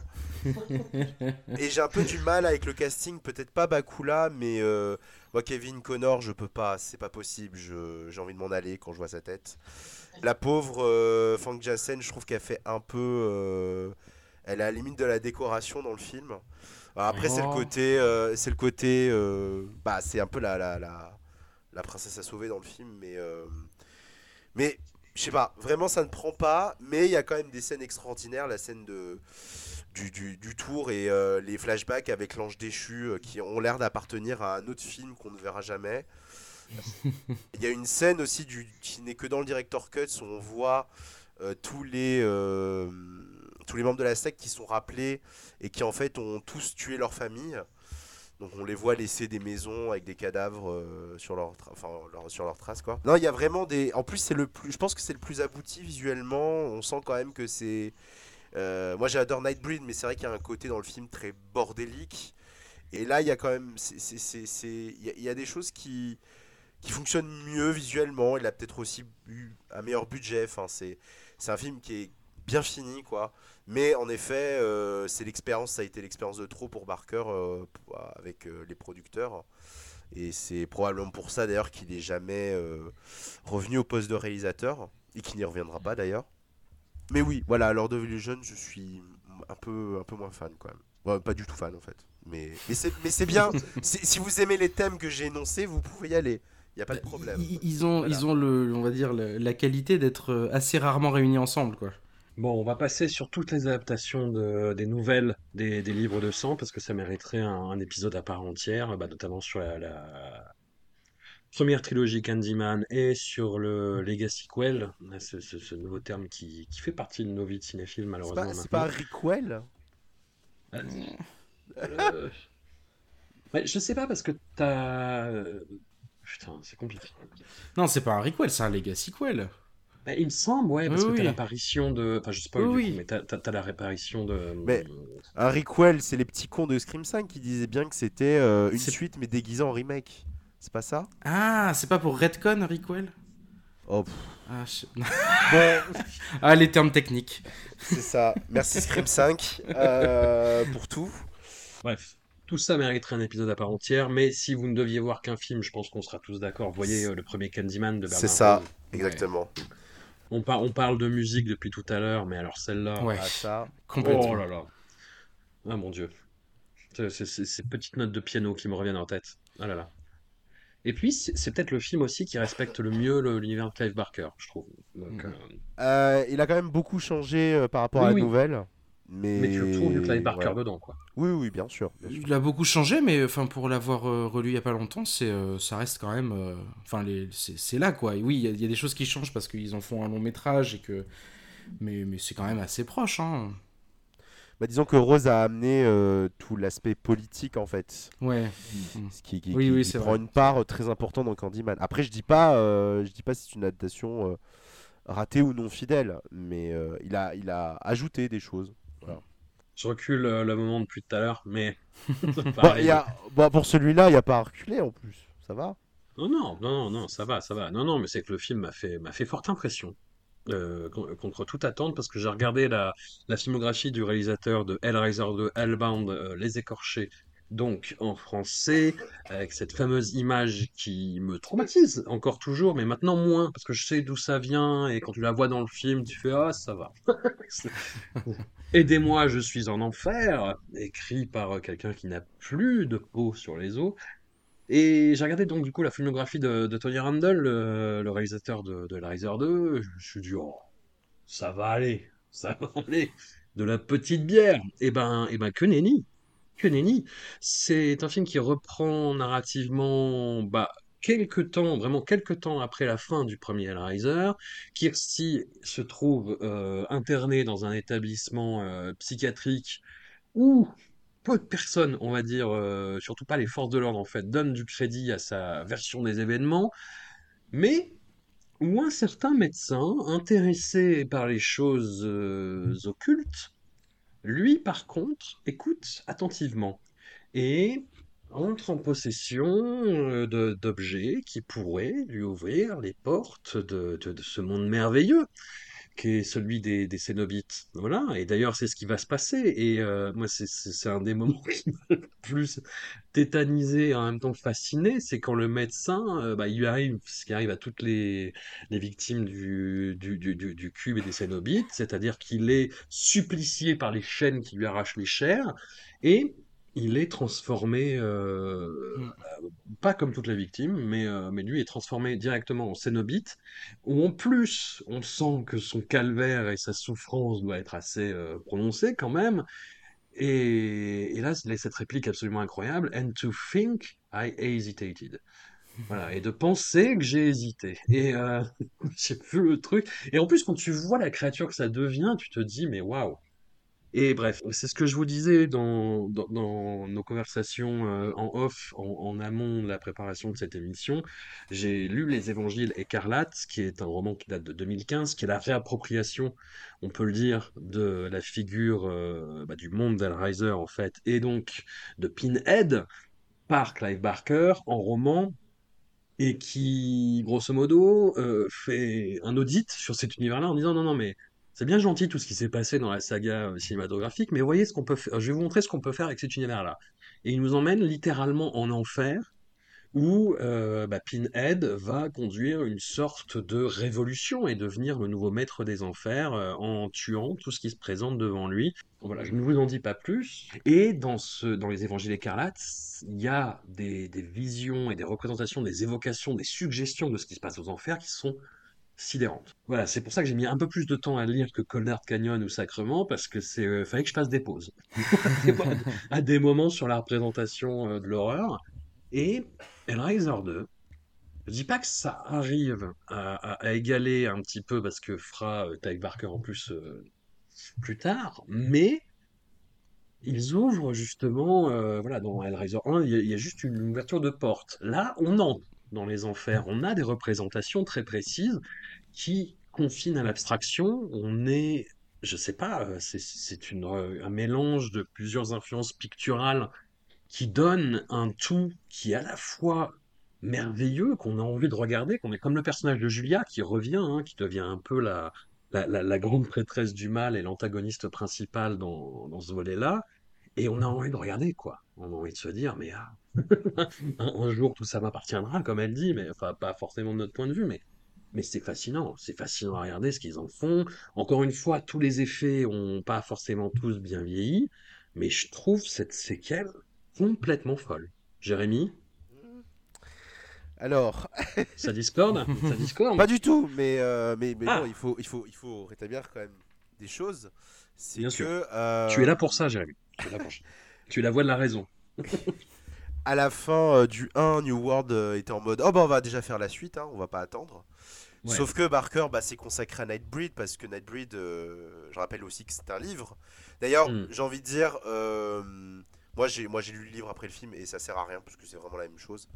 Enfin, ça sert à rien, je- j'exagère, mais bon, voilà, c'est vraiment littéralement la même chose. Et il a dû passer le flambeau. Le truc, c'est que Tony Randall, qui était, euh, qui avait bossé sur le premier laser, était là.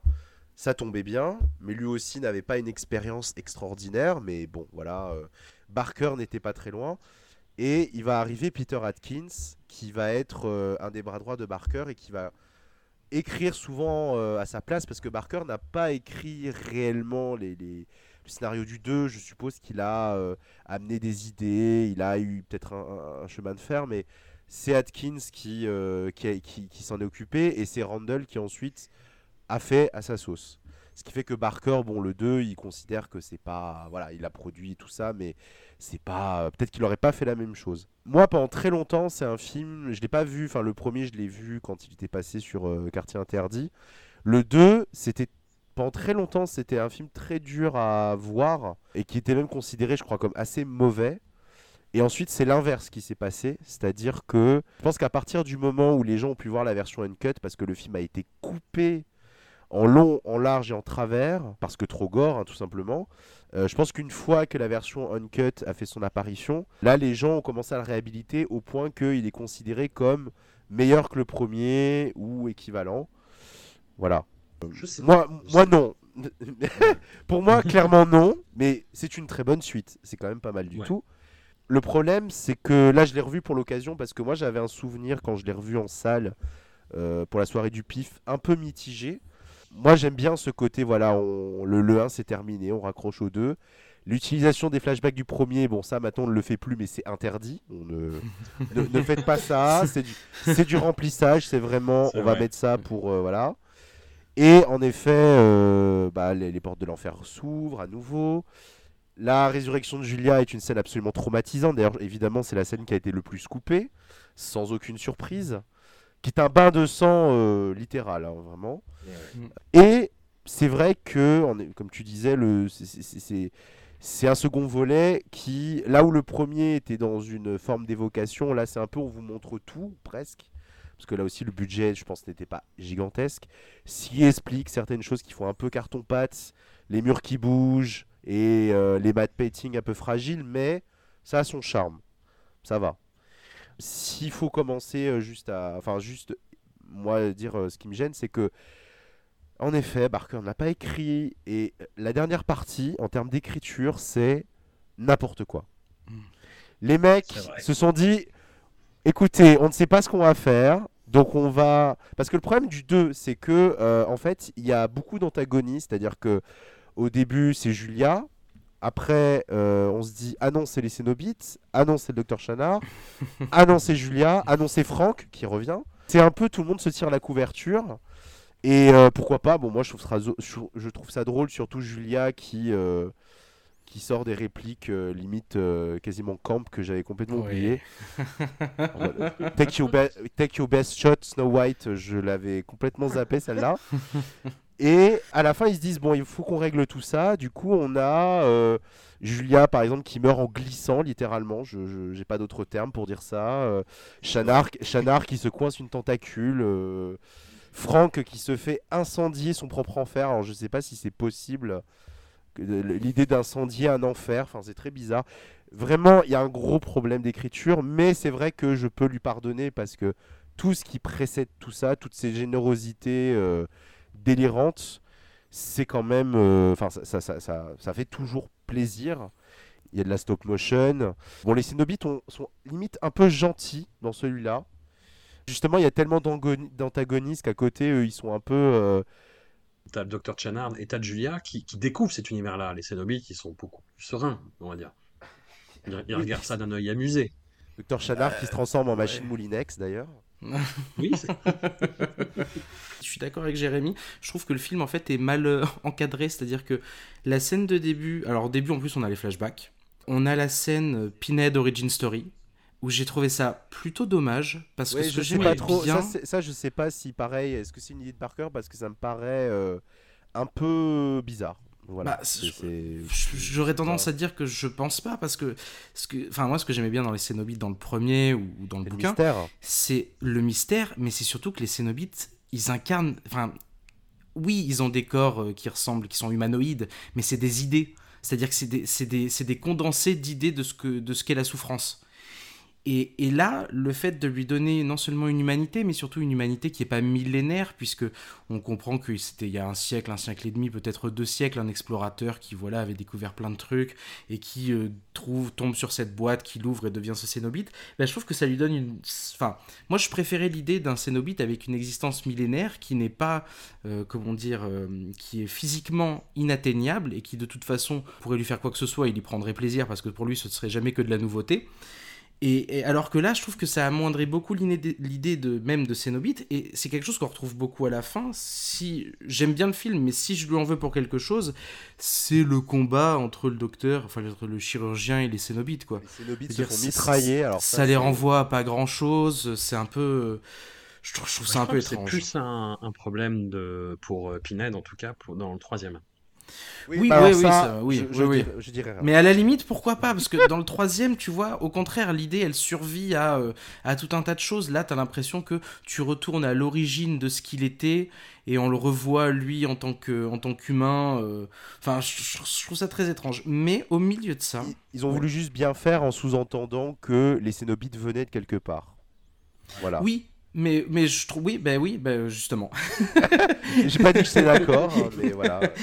Euh, mais par contre, au milieu de ça, euh, je le trouve, je lui trouve des, des- des aspects très très chouettes, et notamment sa, sa manière qu'il a de faire s'entremêler bah, des images d'anciennes de, de Hellraiser, les Cénobites, avec euh, ben, des représentations peut-être de la folie un peu plus classique, puisqu'il va y avoir des scènes plus psychédéliques pour le coup, avec, euh, avec Christy qui va rentrer euh, ben, pour le coup très littéralement euh, dans l'enfer et où il va y avoir ben, oui, voilà, des, des, des- des- images qui vont se superposer, euh, qui vont s'aligner, des choses un peu plus psychédéliques. Et ça, pour le coup, j'ai trouvé ça pas mal parce que c'était une manière de pas de mettre en scène sa folie parce qu'elle est pas folle, mais, mais tu pensais de à se dire qu'elle plutôt, bientôt verser dedans. Oui, Jérémy, t'as dit quoi? Tu penses au personnage de Tiffany, je crois. La scène du Ah cirque, oui, tout et ça. aussi, oui, oui, c'est Oui. vrai. Bah, il y a aussi ça pour Christy, non? Il y a aussi ça quand elle rentre, euh, elle est accompagnée de Tiffany, mais, mais elles, vivent un peu la même chose quand elle rentre, euh, quand elle rentre dans, dans, dans l'enfer. Et hum, donc ça j'ai bien aimé, pareil, excellente idée que d'avoir d'avoir fait de, de, du chirurgien un antagoniste. On le voit, il prend plaisir à aller trifouiller dans les cerveaux dans son métier en vrai. Et l'acteur est super. Et l'acteur est super en plus. Et pour le coup, ben, ça, c'est peut-être euh, une part de, de, la faiblesse du premier Hellraiser, c'est que le personnage de Frank Cotton, il n'est pas en position de pouvoir, on a l'impression en tout cas qu'il n'est pas en position de pouvoir dans sa vie de tous les jours. C'est-à-dire qu'il ah bon? sait pas quel... Ben, il l'est parce qu'il s'arroge du pouvoir physiquement sur les femmes notamment, et c'est très bien décrit aussi dans le bouquin, je trouve. Enfin, c'est très brutal, on va dire. Là, ce que je trouve chouette, un peu comme avec le, le, psychiatre euh, dans Nightbreed, c'est que c'est quelqu'un qui a un pouvoir de vie et de mort sur les personnes qu'il rencontre dans le cadre de son métier il a un pouvoir de vie et de mort, il est chirurgien, il touche au cerveau, donc il peut faire, euh, enfin voilà, peut faire, pas faire ce qu'il veut, mais dans l'idée du cadre d'Hellraiser, il a le pouvoir de vie et de mort dans son métier sur, euh, sur ces personnes-là. Et on a l'impression que c'est ça qui va lui générer le plaisir de la souffrance qui va l'amener à être euh, un monstre dans Hellraiser. Et ça, pour le coup, je trouvais ça vraiment chouette, je trouvais l'idée vraiment très très cool. Tout comme euh, l'idée de l'émancipation de Julia, euh, Jérémy en, parlait, mais l'émancipation de Julia, c'est une très très bonne idée, le fait qu'elle prenne du galon et qu'elle devienne par les événements qu'elle a traversés dans le premier, elle a tué, elle a voilà, elle, elle a fait partie des enfers. Bah voilà, ça devient aussi quelqu'un d'important, mais qui ne s'oppose pas pour le coup aux Cénobites. Et ça, pour le coup, je trouve ça aussi un peu plutôt malin, plutôt que d'avoir fait combattre le chirurgien avec les Cénobites et de leur rappeler leur humanité. Enfin, que je trouvais, euh, enfin pour moi, c'était vraiment l'idée d'un truc millénaire. Ils avaient oublié ce que c'était, ils avaient oublié qui ils étaient, et je trouvais ça très bien. Mais du coup, voilà, le film est pas forcément très bien fini ou démarré, mais entre, euh, pareil, on voit le, ce qui va énormément servir à la mythologie d'Elraiser, mais le Léviathan, quoi. C'est leur dieu. Et je trouve ça vraiment cool. Pareil, les, les le côté un peu échérien de, certains, euh, alors qui ne le sont pas vraiment, mais euh, parce qu'il n'y a jamais de, de, on va dire, de ligne comme ça impossible, d'espace impossible, mais c'est quand même euh, largement suggéré dans le labyrinthe qu'est l'enfer. ouais, ça aussi, il y, a des images qui sont vraiment très cool. Tu vois des enchevêtrements d'escalier, c'est oui, voilà. un truc qui te saute à la gueule. Ouais, ouais, ouais. Donc voilà, bien aimé, mais pour moi, c'est pas très bien commencé et pas très bien fini. Effectivement, il y a une façon un peu expéditive de se débarrasser des personnages. Il y, a deux, il y a deux choses aussi, c'est que, je parlais de Julia, mais les scènes où elle est chez Shannar quand elle n'a pas encore sa forme définitive sont incroyables visuellement. Et la scène, du, la scène du baiser, je pense que c'est un, grand moment de perversion euh, barkerienne pour le coup. Là, c'est vraiment. Euh, j'avais oublié cette scène et j'étais genre, ah oui, quand même. Plus on revoit, enfin, on voit qu'elle euh, reprend ses gestes qu'elle avait dans le premier et elle prend des trucs de Franck aussi. Enfin il y a vraiment un truc qui est vraiment fascinant. Et là et Christophe Young encore est complètement euh, enfin il évite là le mec hein. il rajoute des chœurs sur la musique. Enfin c'est hmm. pétage de câble. Je me disais comme saga ça va. Pour l'instant. On pourrait s'arrêter là voilà les Non, non, mais après, après cela dit, par, par rapport à, hum, aux, autres sagas qu'on a pu aborder, ou à la fin de carrière de Dario Argento, au hasard. Non, ce, premier épisode, on va dire que c'est des films qui se tiennent à peu près. Hmm. Qui auraient pu sortir en salle sans euh, que les gens demandent la révolution ou l'arrêt des subventions du CNC, comme il Je dis vague, mais non, ça, se tient à peu près. Je pense que les, effectivement, la, la, la Zumba va arriver au, à l'épisode suivant. Mais ça commence déjà à dégénérer au troisième épisode, en fait. C'est ça. Il y a toujours Peter Atkins au, scénario, mais tous les, personnages peu ou prou des épisodes précédents ont disparu et on part sur une autre narration. Alors, Pinhead a été euh, fait prisonnier d'une espèce de, de, sculpture, de totem maléfique, qui est détenu par un, un jeune connard patron de boîte de nuit playboy de merde, euh, voilà, hyper relou, et qui attire l'attention d'une jeune journaliste. Et bah, Pinel va se réveiller dès que du sang va s'approcher de lui, et il va déclencher les enfers dans une boîte de nuit, et il va créer un Cénobite euh, qui lance des, euh, des CD. Faut en parler de ça. Cénobite DJ. Un Cénobite lecteur CD. Parce que les, les, CD sortent de son ventre quand même. Il faut, le lecteur est là. Oui, oui. Et d'abord, c'est le beat DJ qui lance des CD. Enfin, je. Ouais, après, c'est très distrayant. C'est-à-dire que le- à la réalisation, on a euh, Anthony Cox, qui est un, un, un, un sacré routard du bis quand même. Hein. C'est à lui qu'on doit les, les deux Waxwork avec Trigger Warning d'Hollywood, si tu nous écoutes, Julian Sands. On lui doit un, un DTV plutôt marrant des années 90 qui avait beaucoup tourné en vidéoclub, qui était Full Eclipse, qui était une histoire de, de brigade euh, de police mariée par Mario Van Peebles qui devenait des loups-garous. C'est un truc difficilement défendable, mais très marrant. Non, c'est très chouette. Oui, oui, oui, quand même, quand même. Et mais, mais voilà, on va pas, on va pas mourir sur une colline pour Full Eclipse non plus, mais, mais marrant.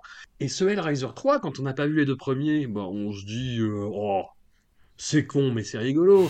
mais, mais, mais c'est con quand même. Pour revenir euh, là où on en est, Jérémy. Oui, non mais c'est pour moi déjà le, le- comment dire le, le, le, le pic est atteint en fait avec ce troisième en fait. Parce que j'ai, oui, pour moi oui. C'est un film que j'aime pas du tout. hein, je, je- je vais préciser, hein, je, je le déteste. Pourtant, je l'ai vu. Je crois que je l'ai même vu quand il y avait euh, bah, encore la, la, la- la- encore euh, un vidéoclub euh, dans, dans ma ville. J'avais pas détesté la première fois. Je m'étais dit bon, qu'est-ce que c'est que ce truc?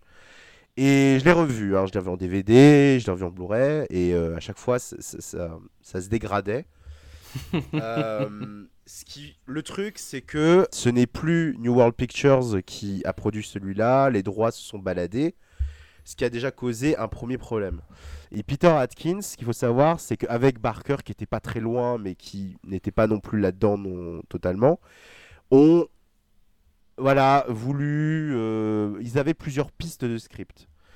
Il y avait une version où il y avait une secte euh, qui voulait ressusciter Julia, mais Clary Higgins ne voulait pas revenir, donc c'était éliminé. Il y avait une version avec un prêtre qui ramenait euh, le cube dans un bordel, pourquoi pas, hein, écoutez. Il y avait une version sur un campus, bon ça heureusement qu'on a évité ça quand même.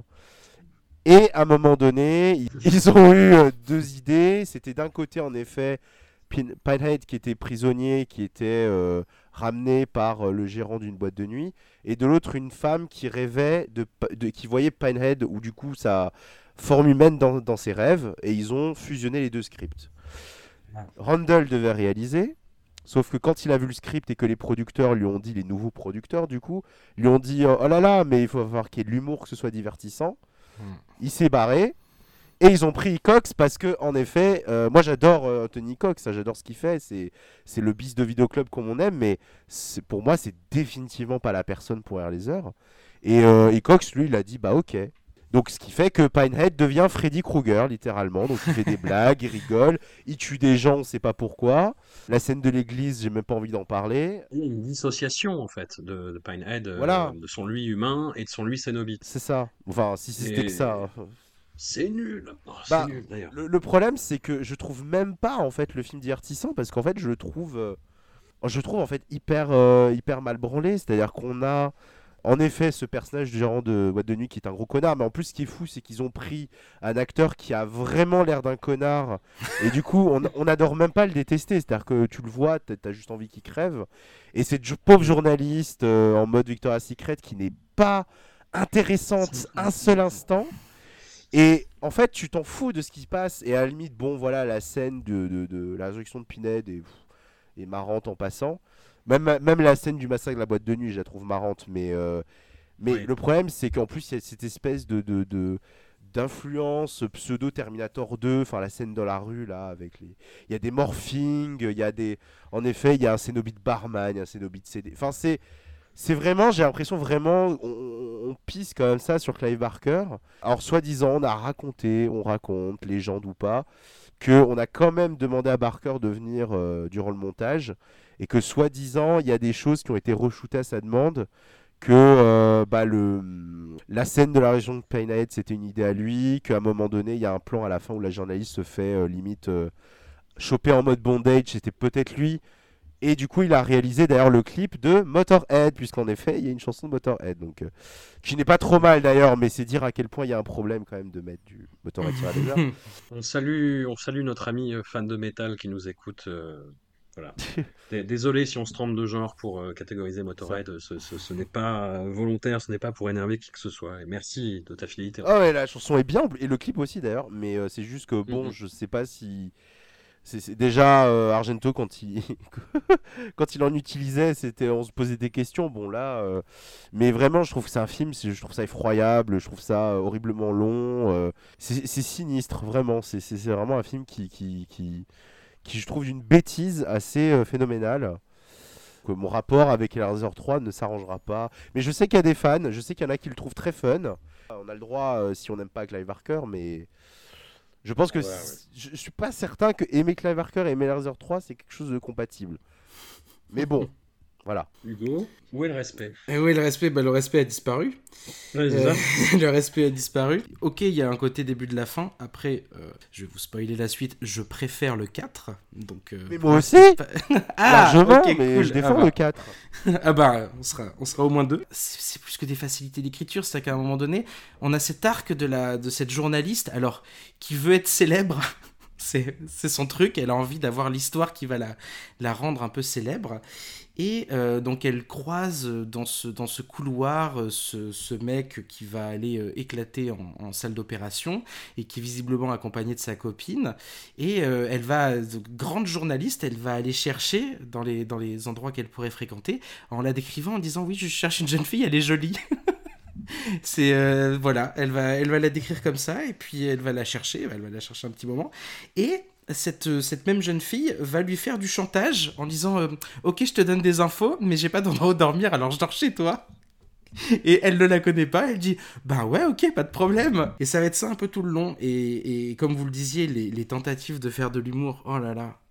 C'est vrai que ça fait mal parce que ça renvoie. euh, bah, ça fait basculer en fait la saga Hellraiser dans quelque chose de l'ordre du slasher que Clive Barker voulait fondamentalement éviter quand même au début. Et là, ils, mettent, euh, enfin, font basculer tous les potards qui, qui font, qui virent cette, cette saga dans, euh, dans, ouais, dans quelque chose qui est plus de l'ordre de, de, la mauvaise exploitation. Après, euh, dans la scène de sexe, c'est terriblement nul, c'est incroyable. La, scène de sexe où il y a la statue de Pinhead derrière qui les regarde, à un moment donné, une petite tension, on se dit est-ce qu'il va pas se passer quelque chose? Mais la scène est nulle, enfin.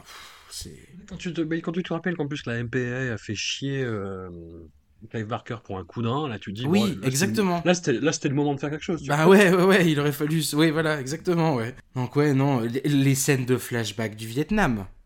On n'en a pas parlé. Les scènes, Bien sûr. les pseudo-scènes flashback guerre du Vietnam où la journaliste a en fait perdu son père. euh, oh, c'est, c'est terrible. Et à la fin, enfin, bref, je ne vais pas, pas forcément dévoiler la fin. Il y a peut-être des gens qui, qui ont envie de le voir, mais, euh, mais c'est terrible, quoi. C'est, c'est, c'est vraiment terrible. Donc, ouais, non, c'est pas, euh, c'est pas, la, c'est pas là que la série euh, a le plus brillé, mais bon, on a- on a- malheureusement, on a déjà passé ce moment-là. Mm, mm. Et ouais, non, je sais pas, je, je, je pense, je me suis pas ennuyé pour autant, mais c'est vrai, comme disait Jérémy, c'est quand même, il y a quand même deux trois scènes qui viennent euh, mettre un peu de piment. Euh, La scène dans la, dans, dans la discothèque est un petit peu rigolote. Voilà, il fallait peut-être, je sais pas, je sais pas.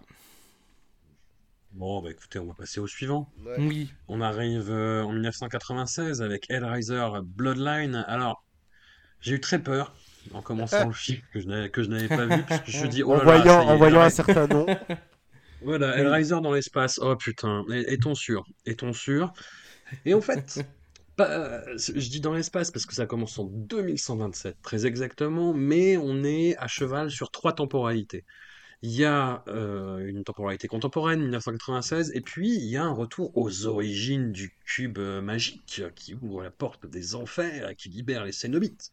On est au XVIIIe siècle du coup, avec donc le, le fabricant de jouets Vive la France. voilà, vive la France, tout à fait, le marchand, avec un personnage qui est quand même assez ouvertement inspiré de Gilles Rais, enfin moi c'est comme ça que, que je l'ai vu, et puis un jeune Adam Scott.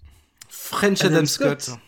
Voilà, French Adam Scott, qui Adam Scott, bah, qui est donc le Ben Wyatt de Parks and Recreation, et qui là est tout genou, est tout genou, et puis il a des espèces de perruques, des franfreluches françaises, euh, et il fait un, un jeune sadique français Pre- Premier fan des Cénobites, euh, Before It Was Cool. Ouais, je, je, je pense que je vois pourquoi vous, vous défendez le film. Je peux, je peux me rejoindre à, vo- à votre parade, il n'y a, y a pas de problème.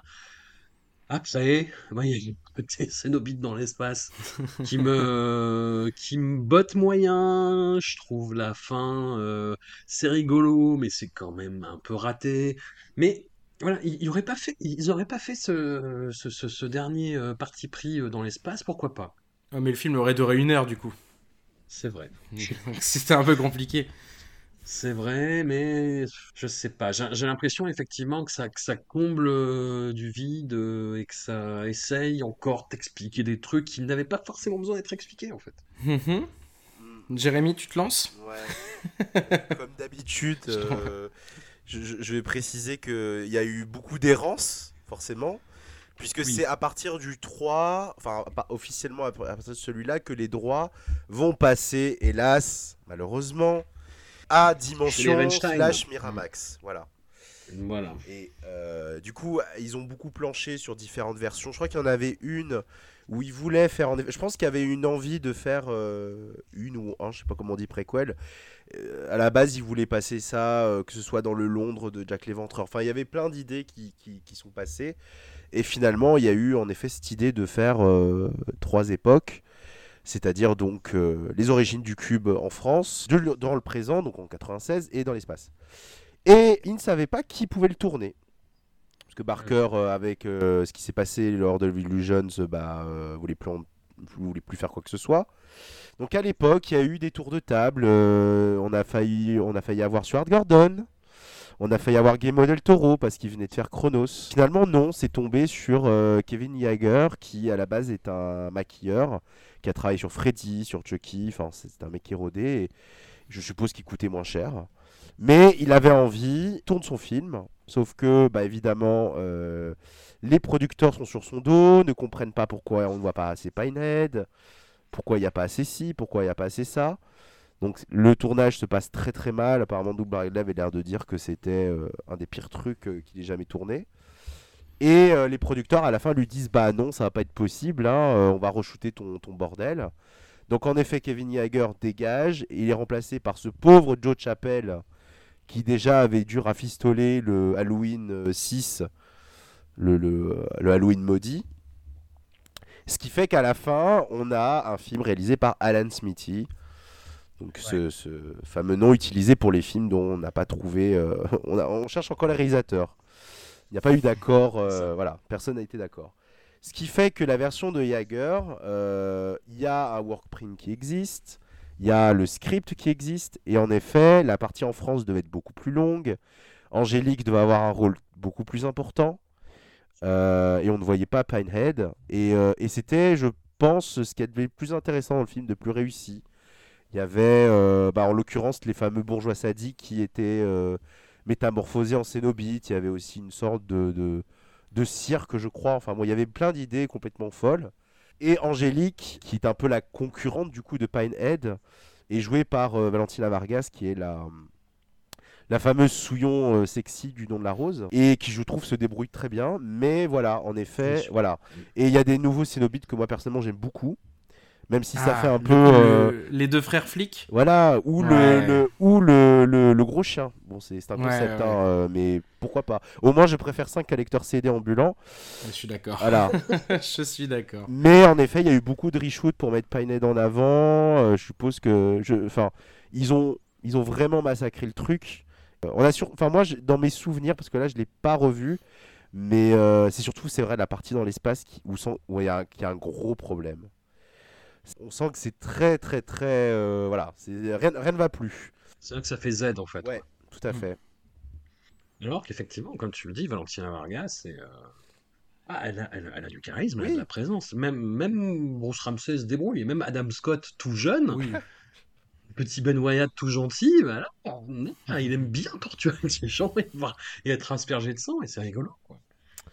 Mais euh, par contre, c'est vrai que, euh, contrairement à Nightbreed, puisque c'est pas très éloigné comme type d'expérience, on ne sait toujours pas si on reverra le director's cut. Kevin Yeager a l'air, euh, bon, je pense qu'il a été assez traumatisé de cette expérience. On ne sait pas. Voilà, on ne sait pas. Et en l'état, le workprint. Alors c'est très étrange parce qu'il y a des scènes qui ont été enlevées qu'on voit dans la bande-annonce française. Euh, en particulier une scène où Angélique devait euh, déchaîner les enfers euh, durant une partie de jeu. C'est très étrange. Je je sais pas ce qui s'est passé, mais bon, voilà.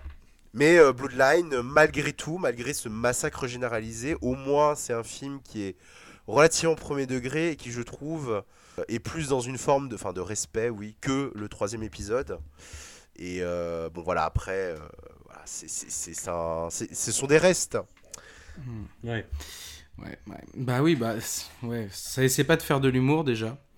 Non. Euh, c'est ce qui est déjà euh, ce qui est déjà un bon point et, euh, et c'est hum, c'est étonnant moi honnêtement quand j'ai quand j'ai démarré le film et que j'ai vu 2127 je me suis dit génial ça va être ça va être Z à fond mais ça va au moins assumer ça. Ça va être n'importe quoi mais voilà.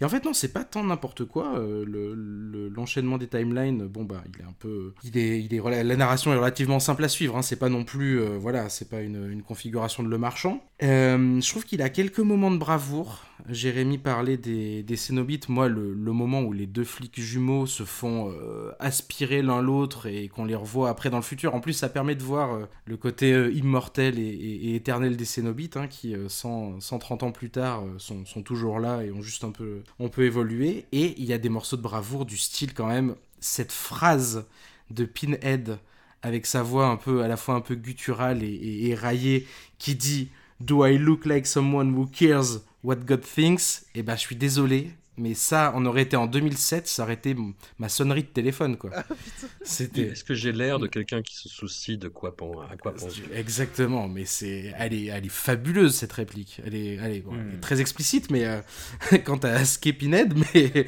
mais elle est fabuleuse. Et, et je lui trouve quelques morceaux de bravoure comme ça. Après, bon, oui, forcément, euh, c'est pas, euh, c'est, c'est, c'est comme dit Jérémy, hein, ce sont les restes, mais euh, puis les Français ont le, ont le rôle, hein, euh, comme toujours. Hein. Bon, il s'appelait le marchand dès le début, donc on savait, mais, euh, mais on, on aime se faire souffrir les uns les autres, quoi. Hmm, Toy Maker, Ouais. toy. En tout cas, c'est le dernier, c'est le dernier qui est sorti en salle, si je ne dis pas de Ouais. bêtises. Ok. On- c'est, c'est vraiment, euh, on passe à un autre stade. Mhm. Oui, et alors justement, on arrive euh, en l'an 2000, on est toujours sous la férule merdique euh, des, des, des Weinstein et de, et de Miramax, avec Hellraiser 5 Inferno, et hum, c'est toi, Hugo, qui disais qu'on pouvait voir dans la saga les prémices un petit peu du torture porn, Ouais. et, et ben là, je crois qu'on y est vraiment. en Ouais, fait, hein. complètement. C'est totalement ça. Alors, c'est le premier long métrage de, de Scott Derrickson. Scott Derrickson, euh, qui a eu une carrière après, ce qui, n'est, ce qui est rare dans les sagas Hellraiser quand même. Pour être souligné, bah, c'est le réalisateur euh, de Sinister, de, des Livres du Mal, du premier Doctor Strange, et puis plus récemment de, de Black Phone, dont on a parlé avec Jérémy dans le Tout à fait. point sur le cinéma d'horreur euh, en 2022. Et on, on sent le réalisateur qui n'en veut, qui en a sous la semelle, qui fait des effets parfois un peu relous. Tu vois Ah en disant, si, c'est une bonne idée, on va faire ça. Et, euh, et voilà. Le, ce qui fait que le film se tient à peu près, parce que Scott Derrickson n'est pas non plus totalement un manchot. Je suis pas fan, fan de son œuvre, mais c'est quand même quelqu'un qui, euh, qui sait à peu près quoi faire de sa caméra et qui sait maîtriser euh, bah, les effets euh, fantastiques horrifiques. Mais, comme je le disais, on est vraiment dans une optique torture porn, quoi. Peter Atkins n'est plus là. C'est un scénario coécrit par euh, Derrickson pour intégrer euh, la saga Hellraiser et qui nous raconte le martyr d'un personnage principal joué par Chuck Schaeffer, le héros de, de Nightbreed, qui... Alors, C'est compliqué. je- hein. on on on va- on va peut-être se battre sur, ce, sur cet acteur. Déjà, dans Nightbreed, je trouvais Ah, que... mais bon, je, je n'aime pas cet acteur, hein, je précise. J'ai- Ah, bah très bien. Bah, ça Nightbreed, dans Nightbreed ça passe, je ne sais pas par quelle magie, mais, euh, Oui. mais je, enfin, il a une tête de veau, enfin, c'est pas possible. et- On est d'accord. bon, je, peux, je peux arrêter de marcher sur des Ah, œufs, c'est non, très non, bien. Et, là, en plus, ils, ils font une caractérisation de personnage qui, moi, me fait rire maintenant, Ah. mais qui est interdite. Mm. C'est-à-dire, pour montrer à quel point il est intelligent, hmm, il joue vite aux échecs. Et il dit des trucs très compliqués à son partenaire qui est un peu con, tu vois. Voilà, il parle de palindrome, tout ça, et euh, bon, bref, passons. Et voilà, personnage tellement intelligent que il a quand même une double vie avec des prostituées où il prend de la coke. Enfin bon, voilà, on tombe dans- vraiment dans tous les clichés et il tombe sur la- le cube, la configuration, le marchand. En même temps, il a une petite vie de famille bien tranquille, bien rangée, mais bon, ça ne l'intéresse plus trop. Et donc voilà, il est attiré par le côté obscur malgré lui. D'autant qu'il a une vision, euh, bah, dès qu'il commence à jouer un petit peu avec le cube, bah, de deux Cénobites qui le caressent par-dessous la chair. Ça, j'ai trouvé, j'ai trouvé que C'est la meilleure euh, scène du film.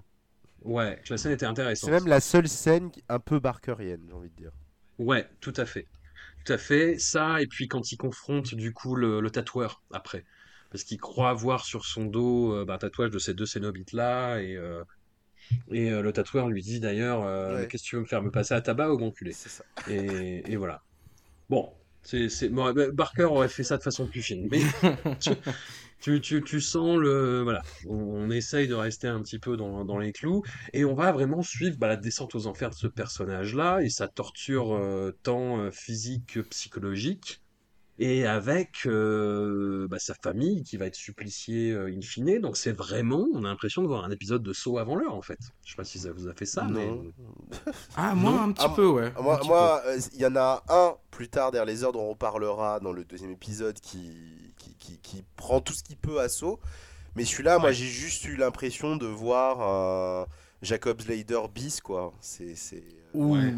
Ouais. Ah si, bah c'est quand même euh, la même idée. C'est euh, à la fin, c'est ah bah non, en fait, tu... d'ailleurs twist interdit. D'ailleurs, je, je spoil. Oui. Oui, Ouais. tout à fait. On commence à avoir un, un évangile d'interdiction. Hein, quand Ah même. oui, il y a beaucoup. De... Avec moi, j'interdis beaucoup de choses. C'est les, les règles, je vais faire les 10 commandements, tu sais, du, du film de cinéma d'horreur. Mais, euh, mais non, mais voilà, enfin, moi, moi je le vois vraiment comme ça. Et le pire, c'est que le, suivant, ça va être la même chose. C'est-à-dire, oh là là, je ne distingue plus la réalité du. du, euh, rêve et, au milieu il y a des cénobites alors les nouveaux cénobites sont cool en particulier les jumelles Euh, sinon il y a un moment il y a des cow-boys qui font du kung-fu Je- Oui, oui, oui, C'est oui. vrai, c'est vrai. c'est- voilà. Mais euh, non, ce qui est très gênant en fait, c'est que outre le fait que Craig Schaeffer, outre le fait qu'on en a rien à foutre, outre le fait que voilà, c'est du air laser déguisé, Scott Derrickson est quand même une, une, une sacrée merde parce que on en avait déjà parlé. Euh, oui, par, oui, je, je dis les choses. On en avait parlé, mais c'est un mec qui est profondément catho puisqu'il nous fait chier avec euh, ses petits principes quand dès qu'il le peut. Alors, on disait que dans Black Phone, il avait réussi à glisser quelques trucs. Après, quand il fait Ouais. l'exorcisme d'Emily Rose, voilà, c'est un peu plus visible. Et alors là, c'est ça, hein, c'est voilà, tu, tu as péché, tu vas être puni. Voilà, les, les Cénobites, maintenant, c'est plus des Mais anges c'est- et des. Mais c'est pour ça, pour que je te parlais de saut, moi. Ah, dans ce côté moral. Ouais, oui.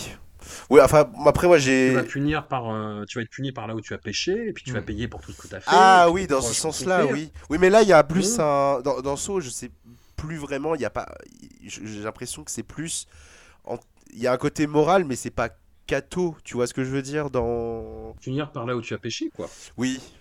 Enfin, ce que je veux dire, c'est que là, il y a peut-être une imagerie bah, dans le sens où les Cénobites font un peu office de. De, de, de démons, voilà, dans le sens où voilà, il y a des Mm. démons qui te jugent et qui te disent Ah, c'est pas bien, t'as fait ci, donc euh, voilà. Mais d'ailleurs, est-ce qu'on peut parler justement de ce rapport de, de Clive Barker à la, à la religion? Parce que les enfers, c'est quelque chose qui revient beaucoup chez lui, en fait. Alors, ça revient beaucoup, mais euh, je, je vais juste euh, te laisser la parole, euh, Jérémy. Là, ce qu'il y a dans le 5, c'est surtout le rapport bien mal qu'il n'y a pas avant. Ouais. C'est surtout ça, Ouais, pour, oui, oui. pour ce que... Et puis, puis le... bon, moi je, je spoil euh, les évangiles des karates et je m'en excuse du coup, euh, Hugo. Mais hum, disons que voilà, tout euh, Harry Damour et, euh, et sa congrégation, euh, on va dire, font un parcours complètement chaotique aux enfers. Euh, du, duquel ils reviennent, et à la fin, en fait, ils croisent un pasteur qui les emmène en stop dans la bagnole, et le, et le pasteur, en fait, leur fait Ah, mes fils, vous avez l'air d'âmes troublées, venez assister à mon sermon. Et en fait, ils le regardent et ils disent Mais mec, on revient littéralement des enfers, en fait. Qu'est-ce que tu. Qu'est-ce que tu nous fais? Et il y a tout un discours qui est très drôle et très décalé, justement, et je trouvais que Barker retombait bien sur ses pieds là-dessus, sur, sur ces thématiques-là. Mm, mm, mm. Est-ce que c'est le cas partout, euh, Jérémy? Tu vois, par exemple, dans Cold Earth Canyon, y a une évocation très littérale euh, des enfers. Mais après, voilà, c'est- est-ce que ça fait pas partie d'une- de- d'un tout cosmogonique propre à Parker qui s'approprie plutôt que la régurgitation euh, spirituelle? Oui, mais, il- mais euh, il l'utilise pas, c'est quelque chose qui le fascine, mais il l'utilise pas pour faire de la morale. C'est ça que je veux dire. Oui, oui. Parce que Scott Derrickson a quand même, c'est pour ça aussi d'ailleurs je précise pourquoi c'est une merde, outre le fait qu'il il recrache ses principes cathos, c'est qu'il a quand même dit que son film, si Barker n'aimait pas son film, c'est qu'il était probablement meilleur que le sien, et qu'il n'était pas assez intelligent pour avoir compris la subtilité de ce film. Alors, c'est pas les termes, c'est pas les termes littéraux, mais littéraux, mais c'est pas très loin. hein. Il y a vraiment un côté, écoutez, euh, mon film est formidable euh, et je pense que Claire Bar- Barker n'a rien compris. Enfin, le mec, Bah, C'est vrai que c'est très compliqué Voilà. à comprendre. oui. ce qui, donc en fait, le mec te fout des principes à mort moineux en mode euh, voilà, c'est pas bien, tu vas être puni. Et en plus, il ose dire que bah forcément, c'est beaucoup mieux que, que, que tout le reste, quoi. Donc ça, ça n'aide pas à l'appréciation du film, qui est déjà très D'accord. basse. Quand le film démarre sur cette caractérisation absolument incroyable qu'évoquait François, mais ce n'est pas que ça, parce que tu as les échecs, mais tu as plein de choses aussi qui te montrent que... Enfin, ce, mec, à mon avis, ça, la prochaine étape, c'est euh, gros cerveau, il fait des échecs en quatre dimensions, tu vois. Et parce que par-dessus ça, il fait de la magie, il fait la voix off. Je pense que ça, ça rentre dans les principes interdits de Jérémy. On a quand même un délire de... euh, depuis le début, je sentais bien que cette affaire n'allait pas être comme les autres. Oui. Et ça, Aussi, je suis désolé, mais c'est interdit de chez interdit. C'est Ah, incroyable. C'est vraiment le truc du détective en mode. euh, Mais oui. oh là là. Bah, c- Seven est passé par là aussi, quoi. Mais, mais Mm. mal, mal passé, malheureusement mal passé pour, euh, pour Scott Derrickson, mais passé par là, c'est incroyable. On a, oui, bon, ça, j'avais noté aussi les cowboys qui font du kung-fu sur une musique très années 2000, ça, je, je, je, je l'avais pas manqué, mais on a tout un tas de choses comme ça, genre à un moment donné, quand il va voir la prostituée en voix off, euh, il dit littéralement, mais euh, qui peut dire ce qui est bien et mal, enfin oui, voilà, c'est lui, c'est Bah, vrai Scott que... Derrickson, apparemment. Non, mais c'est exactement ça en fait. Qui peut dire ce qui est bien et mal? Et le réalisateur, auteur, donne sa réponse à lui, quoi. Je vais te punir et je vais te dire que c'est mal, tu vas voir. Et, et c'est ça un peu tout le long. Il prend, en fait, le, le personnage est détestable parce que il prend tout le monde pour des débiles. Il se sert de son coéquipier euh, à des fins personnelles pour éviter d'avoir à être mêlé à l'histoire. Euh, moi, de toute façon, je partais sur la détestation de ce film parce qu'il m'a traumatisé quand j'étais jeune. Mais alors, en le revoyant, mais alors là, c'est. euh, c'est c'est- pour le coup, là où ça le, ça le désamorce, c'est qu'en en réalité, c'est le premier qui- sur lequel on peut rigoler un peu. euh, en mode second degré, en se disant quand même, là c'est con quand même, là c'est méga con. Puis il renvoie, enfin, Ouais. pardon, je te, Non, j'ai les non, idées qui me viennent au fur et à mesure. Mais euh, il- il- il- là aussi, où tu as raison sur le côté euh, cato de Scott Derrickson et lui dit ce qui est bien ou mal. Alors que c'est vrai que c'est pas un- les Cénobites, ce n'est pas ça. C'est ça qui est dingue. Enfin, c'est ça qui est, qui est chouette dans cet univers. C'est que certes, ils ont ce côté démoniaque, on les appelle des démons, ce qu'on veut. Mais ils, sont pas, ils ne jugent pas. Ils ne jugent pas la personne qui, euh, qui, a, euh, qui a ouvert le cube. Cette personne, elle cherchait à ouvrir le cube, à ouvrir la configuration. Hop, on la prend avec nous.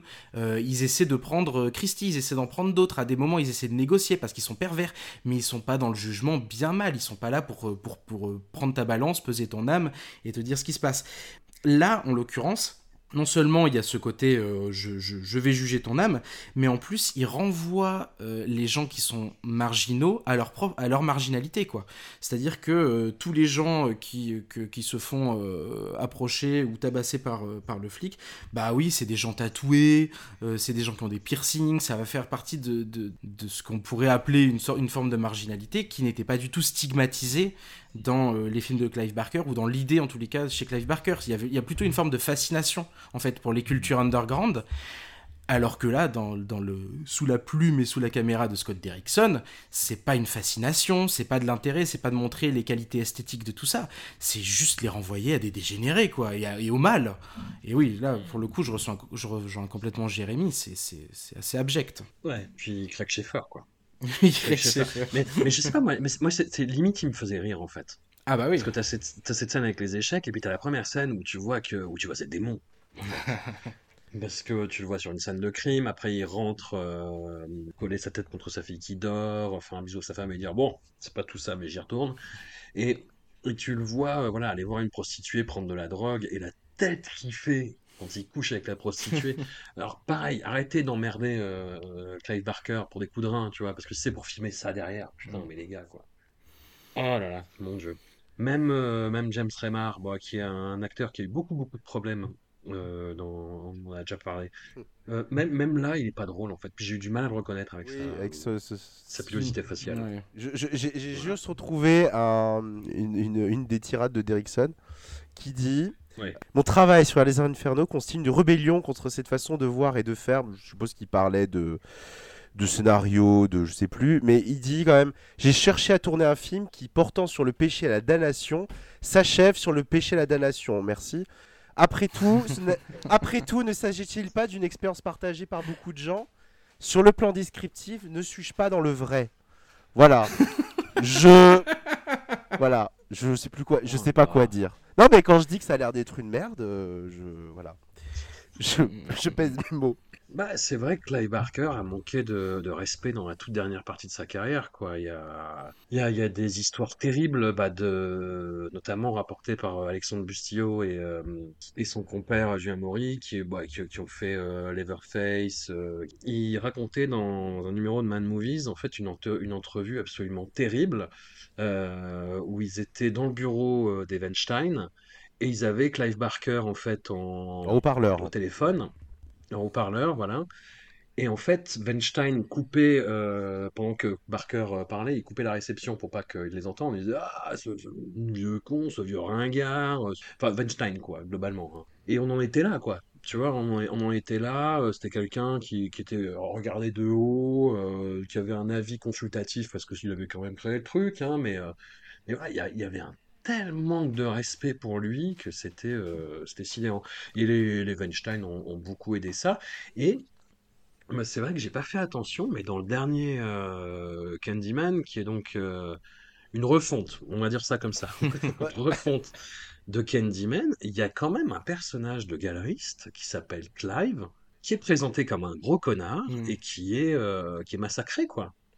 Oui, c'est vrai. C'est un, un critique, un, américain qui s'appelle Walter Shaw qui a, qui a relevé ça, qui est fan justement de Clive Barker, qui s'est dit mais qu'est-ce que qu'est-ce que vous faites en fait? Et pourquoi vous faites ça? Ah oui, ça c'est bizarre, j'avais oublié, j'avais oublié ce détail, tiens, c'est étrange. euh. Ouais, moi aussi. Pourtant, euh, le dernier Candyman, c'est euh, une production euh, Jordan Peele, c'est. euh, je sais C'est. Elevated. Ouais. Bah, je... c'est c'est soit un clin d'œil de très mauvais goût, mais bizarre, oui, en effet. euh, Ah, j'avais oublié ce détail, tu vois, comme quoi. Oui, mais je pense que c'est occu- occulté, ça a été occulté par beaucoup de personnes. Mais bah, en plus, moi, ce qui m'a, ce qui m'a gonflé, c'est que, bah, c'est que oui, quand même, on a mis un aspect social dans le film. Et putain, l'aspect social, il y est dans le film de Bernard Rose, en fait. Tu vois. Enfin bon, bref, passons. Oui, là, là tu t'égares. sur- On va partir, ouais, c'est ça. Candyman 2021 alors. Ça m'avait énervé. Non, non, mais voilà, gros manque de respect hollywoodien euh, pour euh, Clive Barker et, euh, et c'est dommage. Et euh, précisons que justement, euh, Maurice Bustillo voulait faire. Enfin, euh, on les a entourloupés, mais à la base, euh, on leur avait demandé de faire un remake, pas une suite. Ils voulaient qu'en fait, euh, ce soit le. le, le- euh, comment ça s'appelle Laura Haring, donc la, la, la brune de Mulan Drive, qui euh, incarne une mère désespérée qui, du coup, euh, entretient une sorte de relation un peu malsaine avec Pinehead. Donc, ils ont voulu un peu fusionner. Normalement, le film devait commencer. Durant la Seconde Guerre mondiale. Enfin, c'était très ambitieux et au début, on leur a dit oui. Enfin, Weinstein leur a dit oui et c'est après que il a commencé. Écoute, on va enlever ça, on va enlever, on va enlever ça, on va enlever ça. Enfin, au final, euh, et ils se sont barrés au bon moment. Et Logier a eu exactement la même expérience, mais euh, je ne sais pas euh, ce que lui voulait faire. Enfin, il voulait faire un film très radical aussi, mais, mais manifestement, avec Weinstein, c'était pas possible, quoi. Bon, bah écoutez, on, on va s'arrêter là. Pour euh, le prochain épisode, on s'attaquera au... au- Ça va être dur, hein. Voilà, du, du 6 au 10, et puis le nouveau film de David Bruckner pour, euh, pour se reposer un petit peu. Tu nous feras peut-être un petit topo sur les comics, Hellraiser, en introduction, Jérémy. Euh, si- je les ai pas lus, te mais en tout cas, oui, je peux toujours, euh, je peux te faire une parenthèse. Enfin, si j'en ai, si j'en ai lu quelques-uns quand même, j'exagère, mais, euh, mais oui, oui, oui, oui. Et puis Hugo, euh, tu nous donneras ton avis sur les évangiles écarlates. Mm, mm, Très bien, très bien. Voilà, un immense merci à vous deux, et à dans 15 jours. Salut. À bientôt.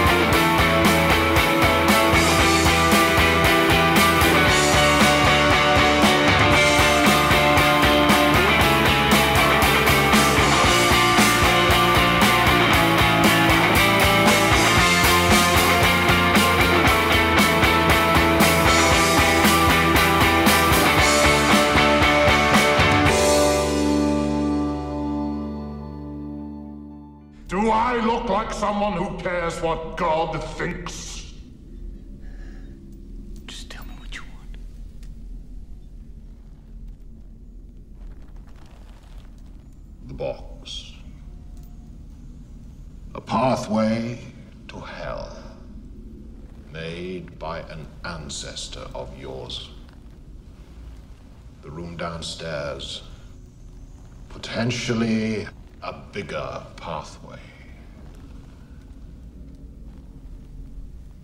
You will help to fulfill its promise.